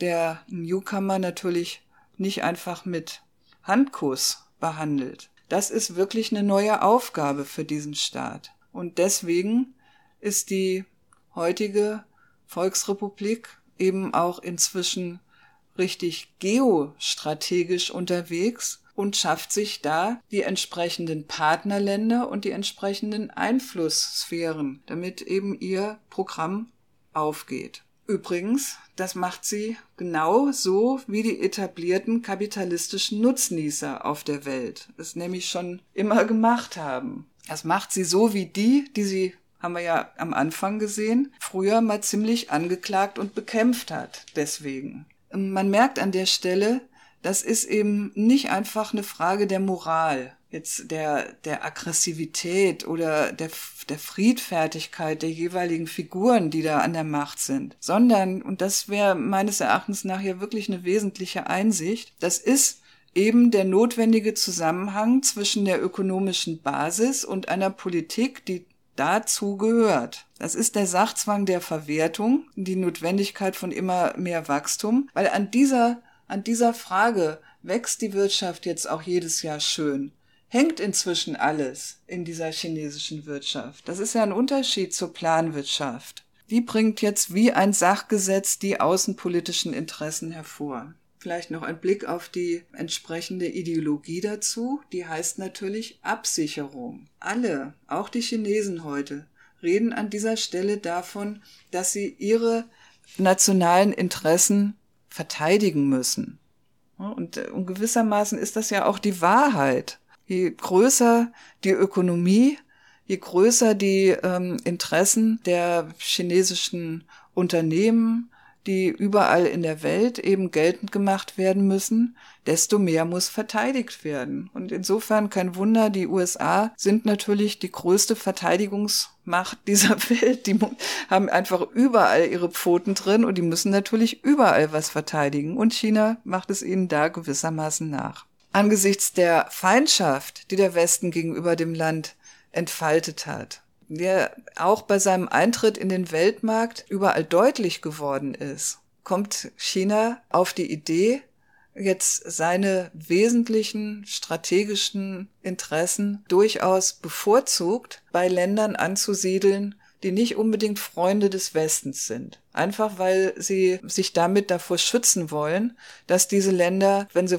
unter Druck gesetzt werden von den USA, auch sofort umkippen, ihnen die entsprechenden Sachen nicht mehr liefern und so weiter und so fort. Also insofern kein Wunder, dass China bei den im Prinzip sozusagen vom Westen als Schurkenstaaten bezeichneten Ländern, dem Iran zum Beispiel, ähm, versucht, Energieverträge zu machen, dem Sudan und so weiter. Das führt natürlich durchaus zu neuen Feindseligkeiten des Westens. Also das kann man zum Beispiel an der Spaltungspolitik, äh, die gegenüber dem Sudan betrieben worden ist, ganz schön sehen. Der Sudan war ein zuverlässiger Öllieferant der Chinesen, dass dieses Land aufgespalten wurde in einen Südsudan, in dem die Ölquellen äh, angesiedelt sind und ein Nordsudan, wo man den, die Hauptstadt und den Präsidenten sitzen hat, den man dann auch entsprechend angegiftet hat, ist insofern kein Wunder gewesen. Und das Sanktionsregime gegen den Iran, aufgemacht an der Frage, will dieses Land äh, über die Atombombe verfügen oder nicht, hat sicher auch ein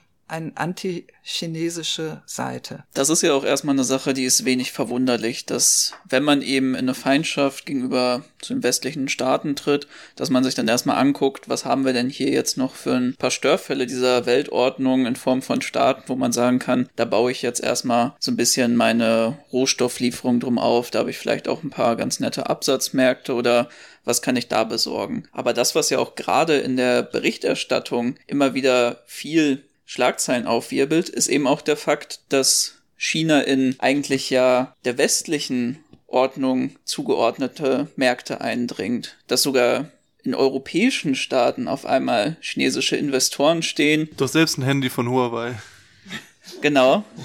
Waren geliefert werden, man hier einen großen Absatzmarkt für chinesische Produkte hat und Rohstoffe aus aller Herren Länder kommen. Was ist es denn da, was jetzt die Chinesen anzubieten haben, die überhaupt Staaten davon zu überzeugen, zu sagen, westliche Zulieferer, westliche Investoren, auch westliche Berater für unsere Staaten oder politische Einflussnahme gucken wir uns vielleicht doch mal an, was die Chinesen anzubieten haben. Was ist das? Weil da hört man ja immer wieder was bessere Handelsverträge, eine geringere politische Einflussnahme auf die Staaten. Also die Chinesen sagen, lass mal sie mal machen. Was würdest du da sagen? Was sind da die ausschlaggebenden Faktoren, die da China einfach zu einem besseren Anbieter für viele Staaten machen? Äh, ja, also ähm, ich möchte aber doch noch mal auf den Anfang jetzt hier von deiner Frage zurückkommen. Ne? Äh, du hast ja gesagt, ähm, China tritt jetzt plötzlich überall auf der Welt auf. Ne? Im Grunde genommen ist das eigentlich ja schon Ausdruck davon, dass man die Vorstellung hat, das gehört sich aber eigentlich nicht. Eigentlich gehört ja die Welt den USA und den äh, etablierten westlichen Nutznießern dieser ne, äh, und und wenn da jetzt ein Chinese daherkommt, ein chinesisches Kapital plötzlich irgendwelche Handys verkauft, wo das doch sonst eben Apple macht, ne, dann ist das aber irgendwo nicht ganz so in Ordnung. Ne? Also ich unterstelle dir das nicht, aber das ist ja das populäre Urteil. Ne? Ja, dem schmeckt's ja auch wirklich nicht. Ja, genau. Dass man sich darüber erstmal wundert. Erstmal also ein Ausdruck des Anspruchs, den die USA und die europäischen Nutznießer des Bis Weltmarkts bisher aufmachen. Das ist unser Weltmarkt. Ne? Und wir wollten China ausnutzen und nicht die Vorstellung, ähm, China soll uns ausnutzen und bei uns irgendwie Gewinn absahnen. Das wollen wir gar nicht. Noch, äh, noch mal ein kleiner Rückblick darauf. Ja, du hast gesagt, die sind jetzt der Feind der, der USA. Ne? Ähm, auch das ist ja eigentlich ein seltsamer Punkt. Denn China verhält sich ja jetzt mit seinem kapitalistischen Auftreten so, wie es die USA und auch die, ähm, die Europäer den sozialistischen Chinesen jahrzehntelang gepredigt haben. Ne? Lasst mal ab von eurem äh, scheiß Sozialismus, von eurem äh, Mao-Spinner, werdet kapitalistisch. Ja, jetzt sind sie kapitalistisch geworden und das ziemlich erfolgreich. Und daran merkt man, ja, so war das gar nicht gemeint. Ne? Äh, was wir uns vorgestellt hatten, war natürlich, werdet kapitalistisch, öffnet euch und dann benutzen wir euch und dann machen wir bei euch den Gewinn, eben wie traditionell mit den anderen Entwicklungsländern verwickeln euch in die entsprechenden Kreditgeschäfte, in die Schuldenfalle und so weiter und so weiter.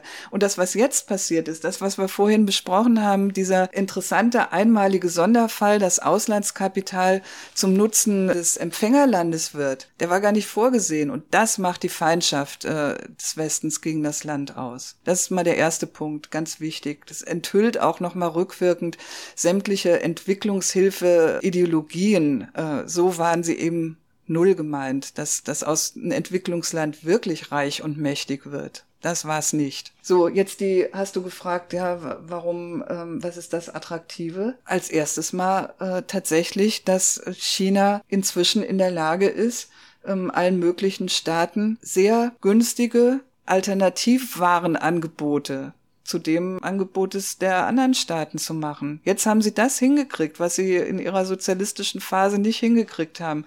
Sie können äh, allen sagen, hier, kauft, kauft bei uns, da kriegt ihr richtig was für euer Geld. ist ja wirklich in dem Sinn erstmal ein Preisvergleich, der, der die chinesischen Waren attraktiv macht. Dann Zweiter Punkt, das äh, hast du auch schon erwähnt, finde ich auch einen wichtigen Punkt. Und wenn wir mit euch handeln, uns kommt es tatsächlich darauf an, dass wir uns in den Handelsfragen einig werden und wir behelligen euch nicht mit irgendwelchen politischen Einreden.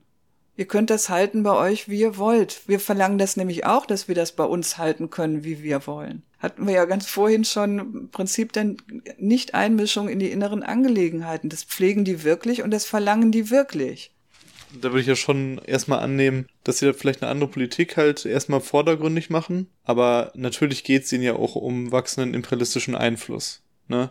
Und unabhängig, sie machen das dann vielleicht geschickter an der Stelle. Über den Verlauf äh, der Handelsbeziehungen und dem Verlauf des Einflusses ist ja China auch immer im Vergleich jetzt zu den Ländern, wo wir jetzt drüber reden, wie jetzt Sudan oder so, der viel stärkere Partner. Und das ist ja auch klar, dass es da keine Gleichheit einfach gibt. Das ist ja ein Widerspruch innerhalb der kapitalistischen Marktlogik. So funktioniert ja, solche Handel funktionieren nie auf Augenhöhe zwischen einem imperialistischen Land und einem vom Imperialismus betroffenen Land. Ja, ich würde es auch so sagen, es formuliert sich halt anders. Also auf den ersten Blick ist es ja aber tatsächlich so, dieser Staat sagt erstmal, wir machen hier, wir betreiben Handel, aber wir setzen uns jetzt nicht so hin, wie jetzt die westlichen Staaten das vielleicht machen und haben an all den Punkten was auszusetzen und Menschenrechte hier und das muss aber vielleicht irgendwie in die Art und Weise von demokratischer Organisierung münden, sondern es werden erstmal einfach Handelsverträge angeboten, Infrastrukturentwicklungsprojekte und von da aus schaut man dann weiter.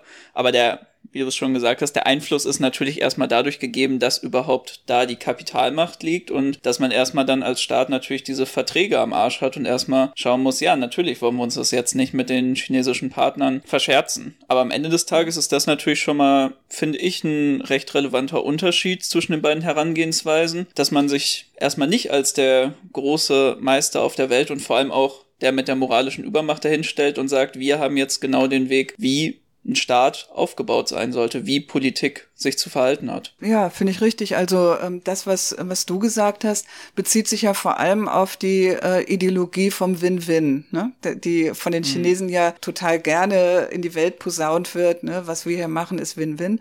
Und äh, natürlich, das Win auf Seiten der Drittweltländer und auf Seiten der Chinesen sieht schon deutlich anders aus, sehr verschieden aus. Und insofern ist das eine Ideologie, ne? ganz klar.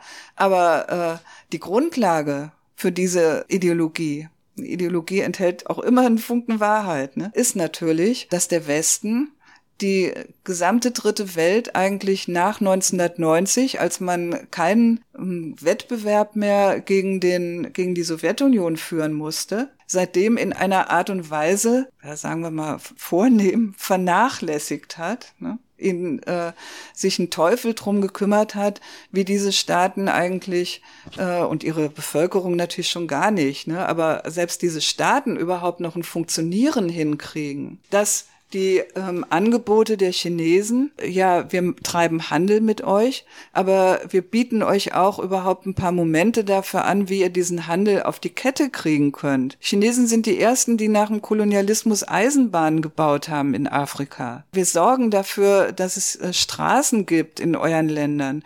Wir richten euch eine, was weiß ich, irgendwie eine, ein paar Elektrizitätswerke ein und so weiter und so fort, dass die das heute machen und dass das ein Angebot Angebot ist, was bei den Staaten auf gewisse Dankbarkeit trifft, ne?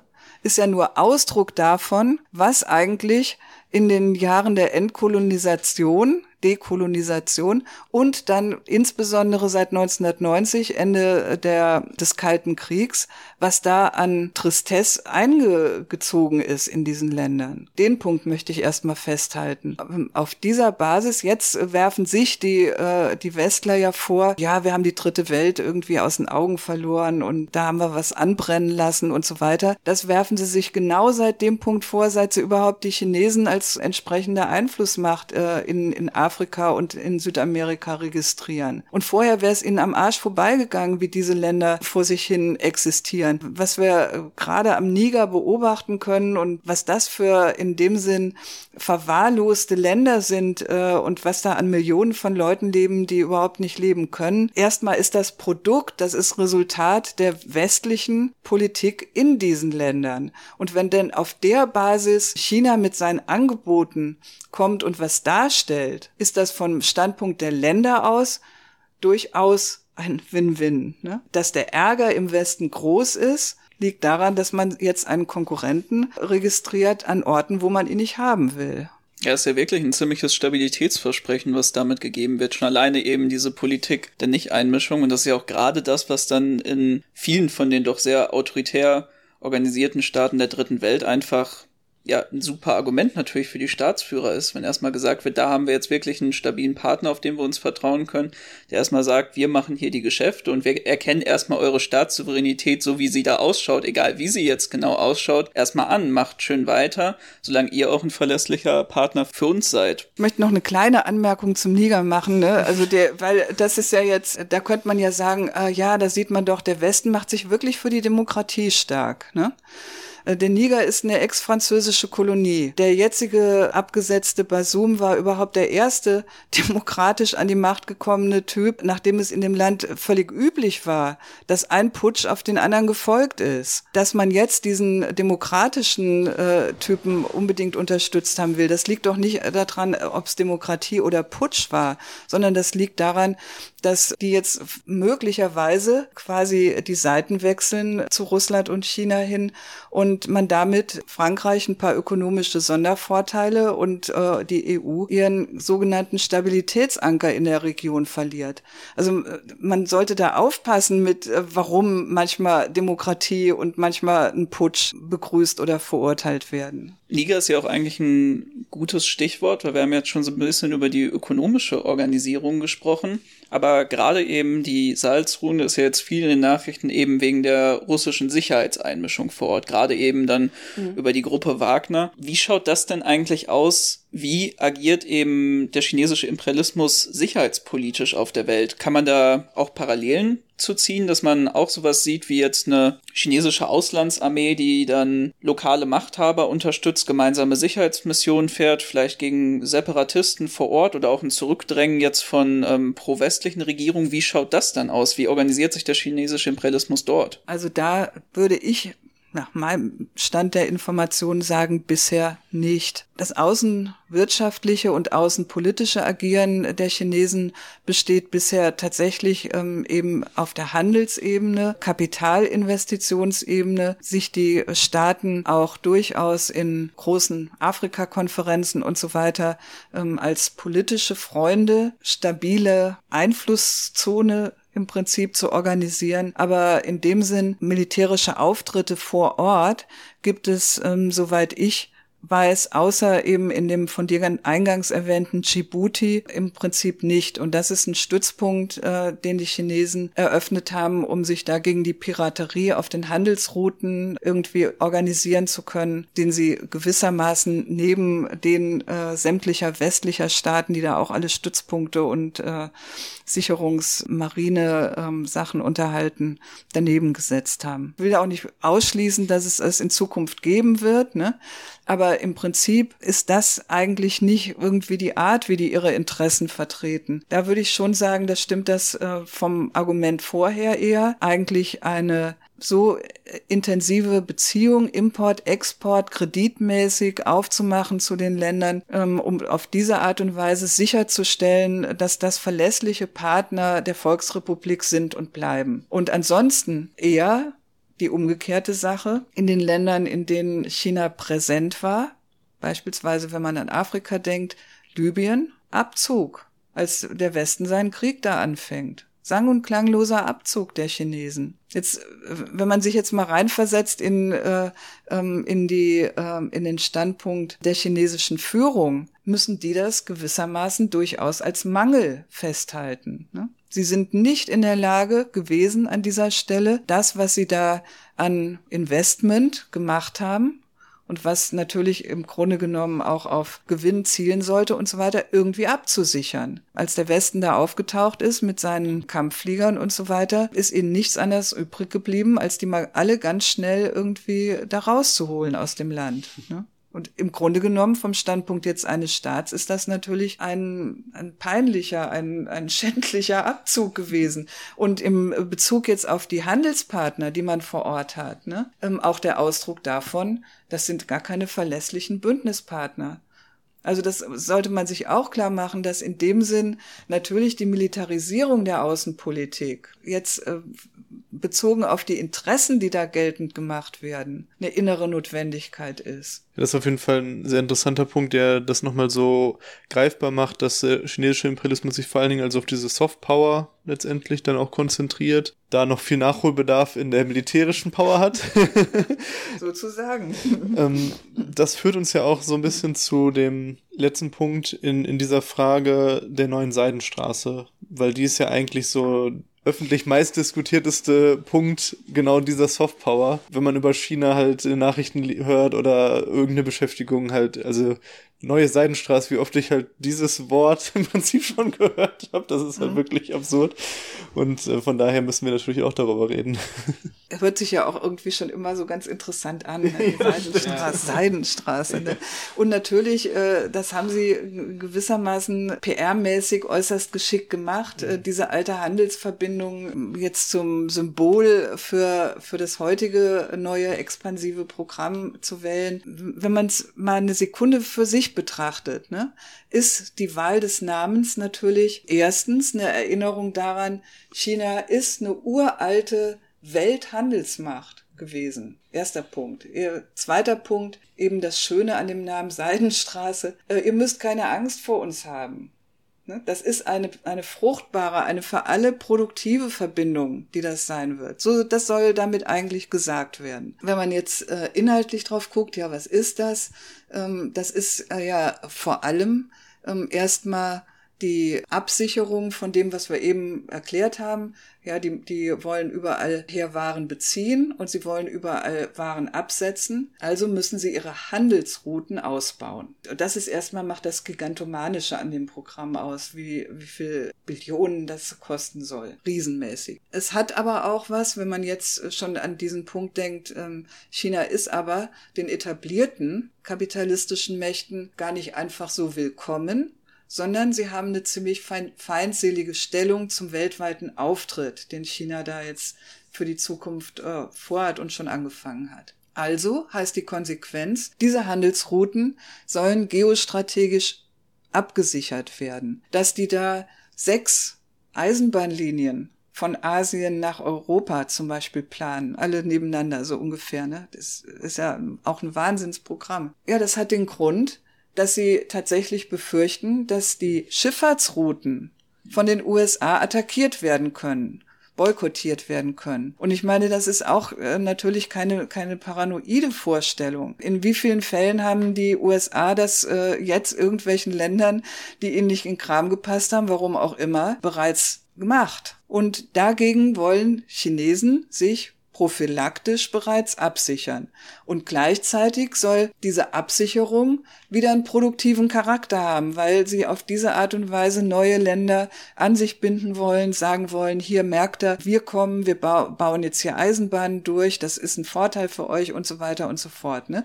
Und bis in die EU rein haben sie damit ja Ländern ein, wirklich eine praktische Alternative angeboten, weswegen die in Brüssel ja auch stinksauer sind darüber, dass, dass sich diesem Programm einige angeschlossen haben wo es ja auch teilweise sogar so war, dass dann, äh, wenn man allein nach Griechenland blickt, äh, wo dieses Land ja komplett kaputt gemacht wurde von der eigenen EU-Politik, wo man halt sich erhofft hat, dass man selber dieses Land dann, die ausländischen Kapitalisten aus, aus dem eigenen Machtblock das schön alles übernehmen kann dann, ähm, dann was halt Chinesen. von der Aus Austeritätspolitik genommen wurde und dann greifen sich natürlich aber auch jetzt die Chinesen ein paar Sachen dann ab. Ne? Genau, und haben äh, aus Piräus ja jetzt äh, ihren wesentlichen Mittelmeerhafen gemacht ne, und dem Land wirklich quasi auch zu einer neuen Wachstumszone verholfen. Ne? Kein Wunder, dass äh, das dann auch in ein paar Abstimmungen nicht mehr so schön funktioniert hat in der, innerhalb der EU zum Beispiel, ne? bei irgendwelchen Verurteilungen, die da angesagt waren. Auch Ungarn ne, und, und so weiter, natürlich, das, das macht was aus. So, und das wäre meines Erachtens nach, also diese ähm, geostrategische wäre die zweite Ebene dieses Projekts und die dritte Ebene wäre eigentlich tatsächlich auch insbesondere mit den Teilen dieses Programms, die in Südamerika liegen, Mittelamerika liegen, den USA in ihrem eigenen Hinterhof durchaus eine Kampfansage zu machen äh, und damit äh, gewissermaßen eine ja, Herausforderung der bisherigen unipolaren Weltordnung zu liefern.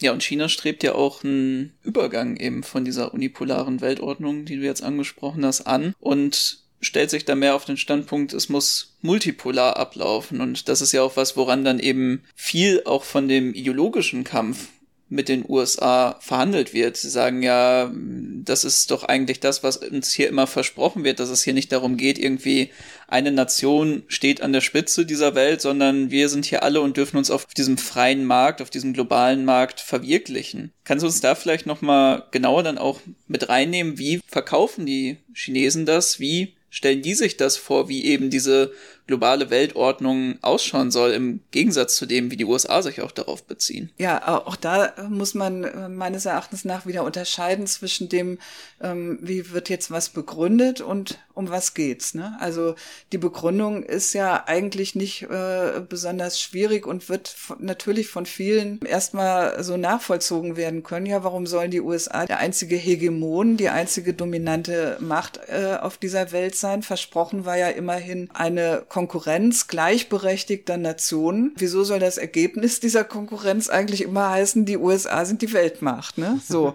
ähm, also insofern äh, tatsächlich, man merkt, die stehen wirklich auf dem Standpunkt dieser US-amerikanisch gestifteten Weltordnung, Konkurrenz der Nation. Nur sind sie eben der Meinung, ähm, wir können da auch mal an die Spitze kommen. Ne? Oder es soll eben tatsächlich auch eine ganze Reihe von Staaten sein und die äh, USA sind eben auch nicht mehr als wir. Ne? So ungefähr. Das ist die Vorstellung, ideologisch. Ne? Jetzt praktisch. Das macht sich ja vor allem geltend äh, an der Frage der Weltwährung. Das ist eigentlich der praktische Punkt. Das, was wir jetzt gerade als BRICS-Gipfel in Südafrika gesehen haben, entzündet hat. Im Grunde genommen waren die, war die äh, Finanzkrise da ein Beschleuniger dieser Anstrengungen, eine, ähm, die BRICS und damit irgendwie Fortschritte in die multipolare Weltordnung zu bringen. Die Schwellenländer vor allem, die in diesen BRICS-Staaten vereinigt sind, haben äh, zwar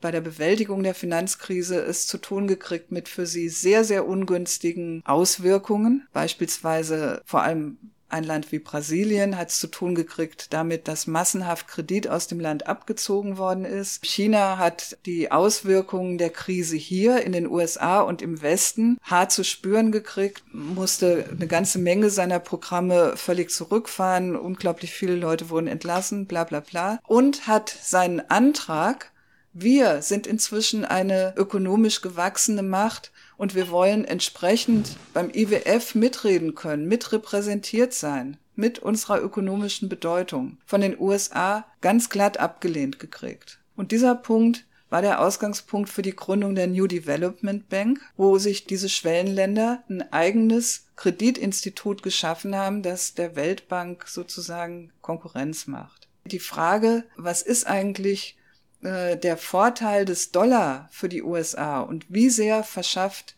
diese Weltwährung den USA einen dauernden und gewissermaßen ungerechtfertigten Konkurrenzvorteil. Die wird angegriffen und das sollte ja jetzt eigentlich auch, sollten erste praktische Schritte in Bezug auf eine neue Konkurrenzwährung gegenüber dem Dollar erfolgen, auch auf der Basis, was gerade ähm, jetzt äh, im Zug des äh, Ukraine-Kriegs gemerkt wurde, die USA maßen sich an, anderen Staaten, wenn die ihnen ähm, irgendwie nicht in Kram passen, wirklich erhebliche Teile ihres Vermögens, das bei ihnen in den USA und westlichen Banken gebunkert ist, kaltschnäuzig zu enteignen. Also der russische Devisenschatz, der da jetzt in, einfach in Beschlag genommen wurde. Und solche Punkte, das sind alles Punkte, die als im Prinzip willkürliches Verfahren der USA mit der von ihnen selbst gestifteten Weltordnung gewertet werden. Und die BRICS sind äh, im Grunde genommen, das ist eigentlich interessant, weil die ja im Westen als unverschämter Anschlag auf die geltende Ordnung äh, betrachtet werden. Die sind aber eigentlich ein gewissermaßen konservativer Verein, weil sie im, eigentlich die Prinzipien der alten Weltordnung einfordern, nur eben auch für sich. Ne? Und sagen, die, die, die können ja nicht dazu führen, dass die USA dann einfach immer den Vorteil davon haben. So, das ist, äh, das ist eigentlich deren Programm. Und im Grunde genommen könnte man festhalten, für China ist das Weiterlaufen der bisherigen Konkurrenz auf der Welt, des bisherigen Völkerrechts, der bisherigen US gestifteten Ordnung eigentlich sein Erfolgskonzept. In dieser Ordnung hat es ja seinen Aufstieg nach oben gemacht. Und es beharrt jetzt gewissermaßen darauf, dass es den auch zu Ende bringen kann. Das sollen die USA anerkennen, dass dieses Land, wenn es sich einfach friedlich, ökonomisch weiterentwickeln kann, die USA irgendwann überholen wird in absehbarer Zeit. Das ist ja von daher auch ganz interessant, dass zumindestens auf einer oberflächlich betrachteten Ebene wir auch so eine Entwicklung hatten von so einem, diesem sich globalisierten Kapitalismus, so alle beziehen irgendwie ihre Waren aus China und es gibt aber keine, oder nicht keine, aber keine großen äh, kriegischen Auseinandersetzungen, sondern halt nur dann halt ähm, Stellvertreterkriege, wo die imperialistischen Kräfte sich so ein bisschen gegeneinander gegenüberstehen. Aber jetzt haben wir ja mit ähm, Russland wirklich nochmal eine sehr große äh, Konfrontation erlebt, wo eigentlich dieser globalisierte Kapitalismus so richtig aufbricht auch, weil tatsächlich ja bestimmte Handelswege dann äh, verschütt gegangen sind und so weiter und so fort. Und da wäre jetzt nochmal spannend zu wissen, wie positioniert sich China dazu, weil das wird ja dann da auch entsprechend bemängelt. China hält sich halt neu so neutral, also hat nicht klar diesen Angriff als völkerrechtswidrigen äh, Angriffskrieg von Russland äh, deklariert. Wird dann auch immer gesagt, okay, die halten sich dann auch für sich selber offen in ihrer eigenen Konfrontation äh, mit Taiwan. Taiwan, mit Taiwan, danke. Genau, vielleicht könntest du da in diesem ganzen Kosmos nochmal ein, zwei Sätze zum Abschluss verlieren. Ja, also natürlich ist China inzwischen mit Russland ein relativ festes Bündnis eingegangen. Kein Wunder auf Basis äh, dieser westlichen Anfeindung gegenüber beiden Staaten. Ne, erster Punkt. Zweiter Punkt. China ist äh, in der Tat nicht unbedingt für den russischen Krieg gegen die Ukraine, einfach deswegen, weil sie äh, ihren eigenen, eventuell separationswilligen, ihre eigene separationswillige Provinz Taiwan ähm, da äh, nicht zu solchen Handlungen ermutigen wollen und deswegen das tatsächlich ernst meinen, die Grenzen dieser Welt sollen Bestand haben und auf der Basis soll konkurriert werden. Das ist, China ist in dem Sinn kein Staat, der irgendwas erobern will oder sonst was. Allerdings merken sie an der Feindschaft, mit der es jetzt Russland als Reaktion auf seine Operation zu tun kriegt, dass die natürlich ein bisschen auf mehr zielt als äh, die Ukraine selber. Die zielt nämlich durchaus auf eine Schwächung Russlands, auch als Bündnispartner Chinas. Und das wird ja auch ähm, offen gesagt im Westen. Ähm, ein Beurteilungskriterium für die Fortführung dieses Ukraine-Kriegs ist ja, Moment mal, äh, haben, wir dürfen uns hier nicht verzetteln in der Ukraine, wir müssen ja auch noch gegen China antreten. Und das sollten wir nicht vergessen aus westlicher Sicht. Insbesondere in den USA wird dieses Argument eigentlich dauernd hin und her äh, diskutiert. Also die Schwächung Russlands ist gelaufen gewissermaßen in der Ukraine. Das ist der neue äh, amerikanische Standpunkt. Ähm, wir müssen uns jetzt auf die Auseinandersetzung mit China konzentrieren. Und das ist natürlich eine harte Kampfansage, die da gegen China wirklich eigentlich offen ausgesagt wird. Und die Leute hier sollten sich echt klar machen, was da eigentlich schon mit dem laufenden Krieg, aber auch noch mit dieser Ansage ihnen prophezeit wird. Sie sind immerhin das Material für diese ganzen äh, Auseinandersetzungen der Staaten um ihre Stellung in der Welt. Das, sag, das soll man den chinesischen Patrioten sagen und das soll man natürlich erstmal den hiesigen sagen, die sich das jetzt schon bieten lassen, höhere Preise zu zahlen, damit ihr Staat Russland unter Druck setzen kann mit seinen Sanktionen und äh, demnächst noch ganz anders rangenommen zu werden. Das ist erstmal, finde ich, der erste Schluss aus unserer Debatte hier über die ganzen außenpolitischen Kalkulationen, ähm, Erfolgsüberlegungen äh, und aber auch schon echt handfesten Auseinandersetzungen, die die machen. So gehen Staaten Nationen, die sich erfolgreich in Szene setzen wollen gegeneinander, eben untereinander um, total gewaltträchtig, äh, äh, trächtig, kriegsträchtig und so weiter, ohne Problem Hunderttausende zu verheizen. Und so gehen sie mit ihren Leuten um. Und da sollte man nicht stolz drauf sein auf diesen Scheiß, sondern dem sollte man was entgegensetzen. Und wenn wir jetzt hier mit dieser ganzen Brutalität konfrontiert sind, die genauso die globale Agenda des chinesischen Imperialismus bedeutet, wie die des westlichen Imperialismus oder auch des russischen Imperialismus, da guckt man ja dann doch ein bisschen verwundert, wenn man sich anschaut, dass es auf der ganzen Welt linke Kräfte gibt, die auch Freunde des chinesischen Imperialismus sind.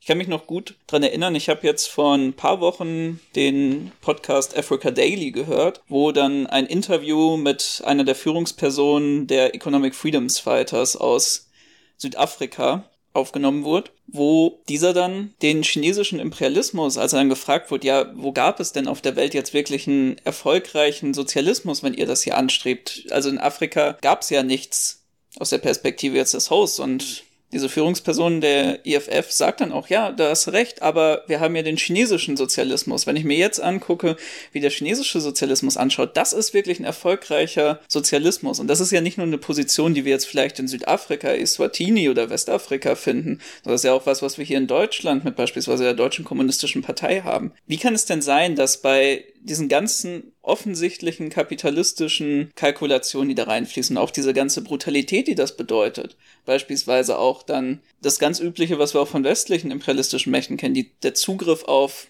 Kobaltressourcen im Kongo oder anderen Auslandsabenteuern. Wie kann es dann sein, dass da drauf geguckt wird von der linken Perspektive und man sich sagt, das ist jetzt wirklich der erfolgreiche Sozialismus, den wir jetzt hier einmal auf der Welt wirklich von einem Staat funktionierend hervorgebracht haben?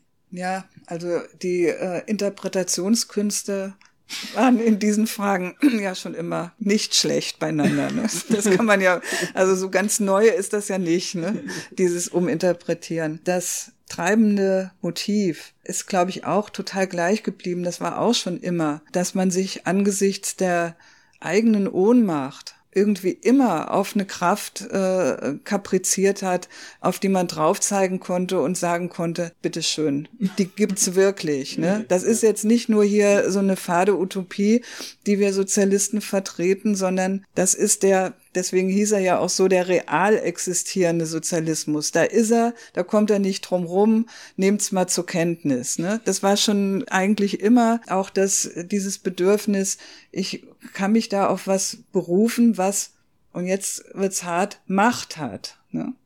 Das ist nicht einfach was gut ist, was toll funktioniert für die Leute, sondern wo, dass ihr auch nicht einfach klein kriegt dass die Atombombe hat im Fall der SU. Ne? Das war der real existierende Sozialismus. Und heute in dieser ganzen Trostlosigkeit, dass da jemand auf die Idee kommt und, äh, und sagt jetzt, ah ja, es gibt ja immerhin die Chinesen, die sind doch die Alternative zu diesen ekelhaften Amis, die Pest für die Welt, ne? Ist doch, also es, es wundert auf der einen Seite überhaupt nicht, ne? Und in ihrem außenpolitischen Auftreten haben wir ja jetzt auch äh, gemerkt, ja, so ein bisschen, gerade weil sie in der Phase des Aufstiegs sind, verhalten sich die Chinesen ja tatsächlich nicht so eklig, äh, aggressiv, sondern tatsächlich mit gewissen Angeboten und bisher auch nicht so gewaltmäßig, sondern relativ friedfertig fertig. Ne? Also man hat auch noch ein paar Indizien. Genauso wie man am Inneren Chinas ein paar Indizien für diese äh, wirklich logisch dreiste Behauptung hat, die sind nicht kapitalistisch, sondern die sind sozialistisch. Die äh, Indizien bestehen darin, dass dieser Staat, gerade weil er sich immer noch in der Transformation vom Sozialismus zum Kapitalismus definiert, noch sehr viel Staatsinterventionismus betreibt, die Wirtschaft wirklich nicht neoliberal laufen oder freisetzt, wie, wie wir das hier kennen bei uns und die DKP-Szene hier bei uns bedauert und die Linkspartei betränt und so weiter, der schlimme Neoliberalismus, da kann man tatsächlich sagen, Nein, so funktioniert der chinesische Kapitalismus nicht. Da macht der Staat seine, seine Eingriffe in die Wirtschaft. Das sind die Indizien und ähm, mit dem Hinweis auf die kann man dann tatsächlich der Selbstdarstellung der kommunistischen Partei einfach weiter Glauben schenken und sagen, ja, das ist gar kein kapitalistisches Land, sondern das ist ein Land, das sich auf dem Weg zum Sozialismus befindet. Die sagen ja selbst von sich, da brauchen wir noch 100 Jahre für. Und das ist natürlich auch die geile Generalentschuldigung für alles, was einem jetzt da eventuell aufstößt. Ne?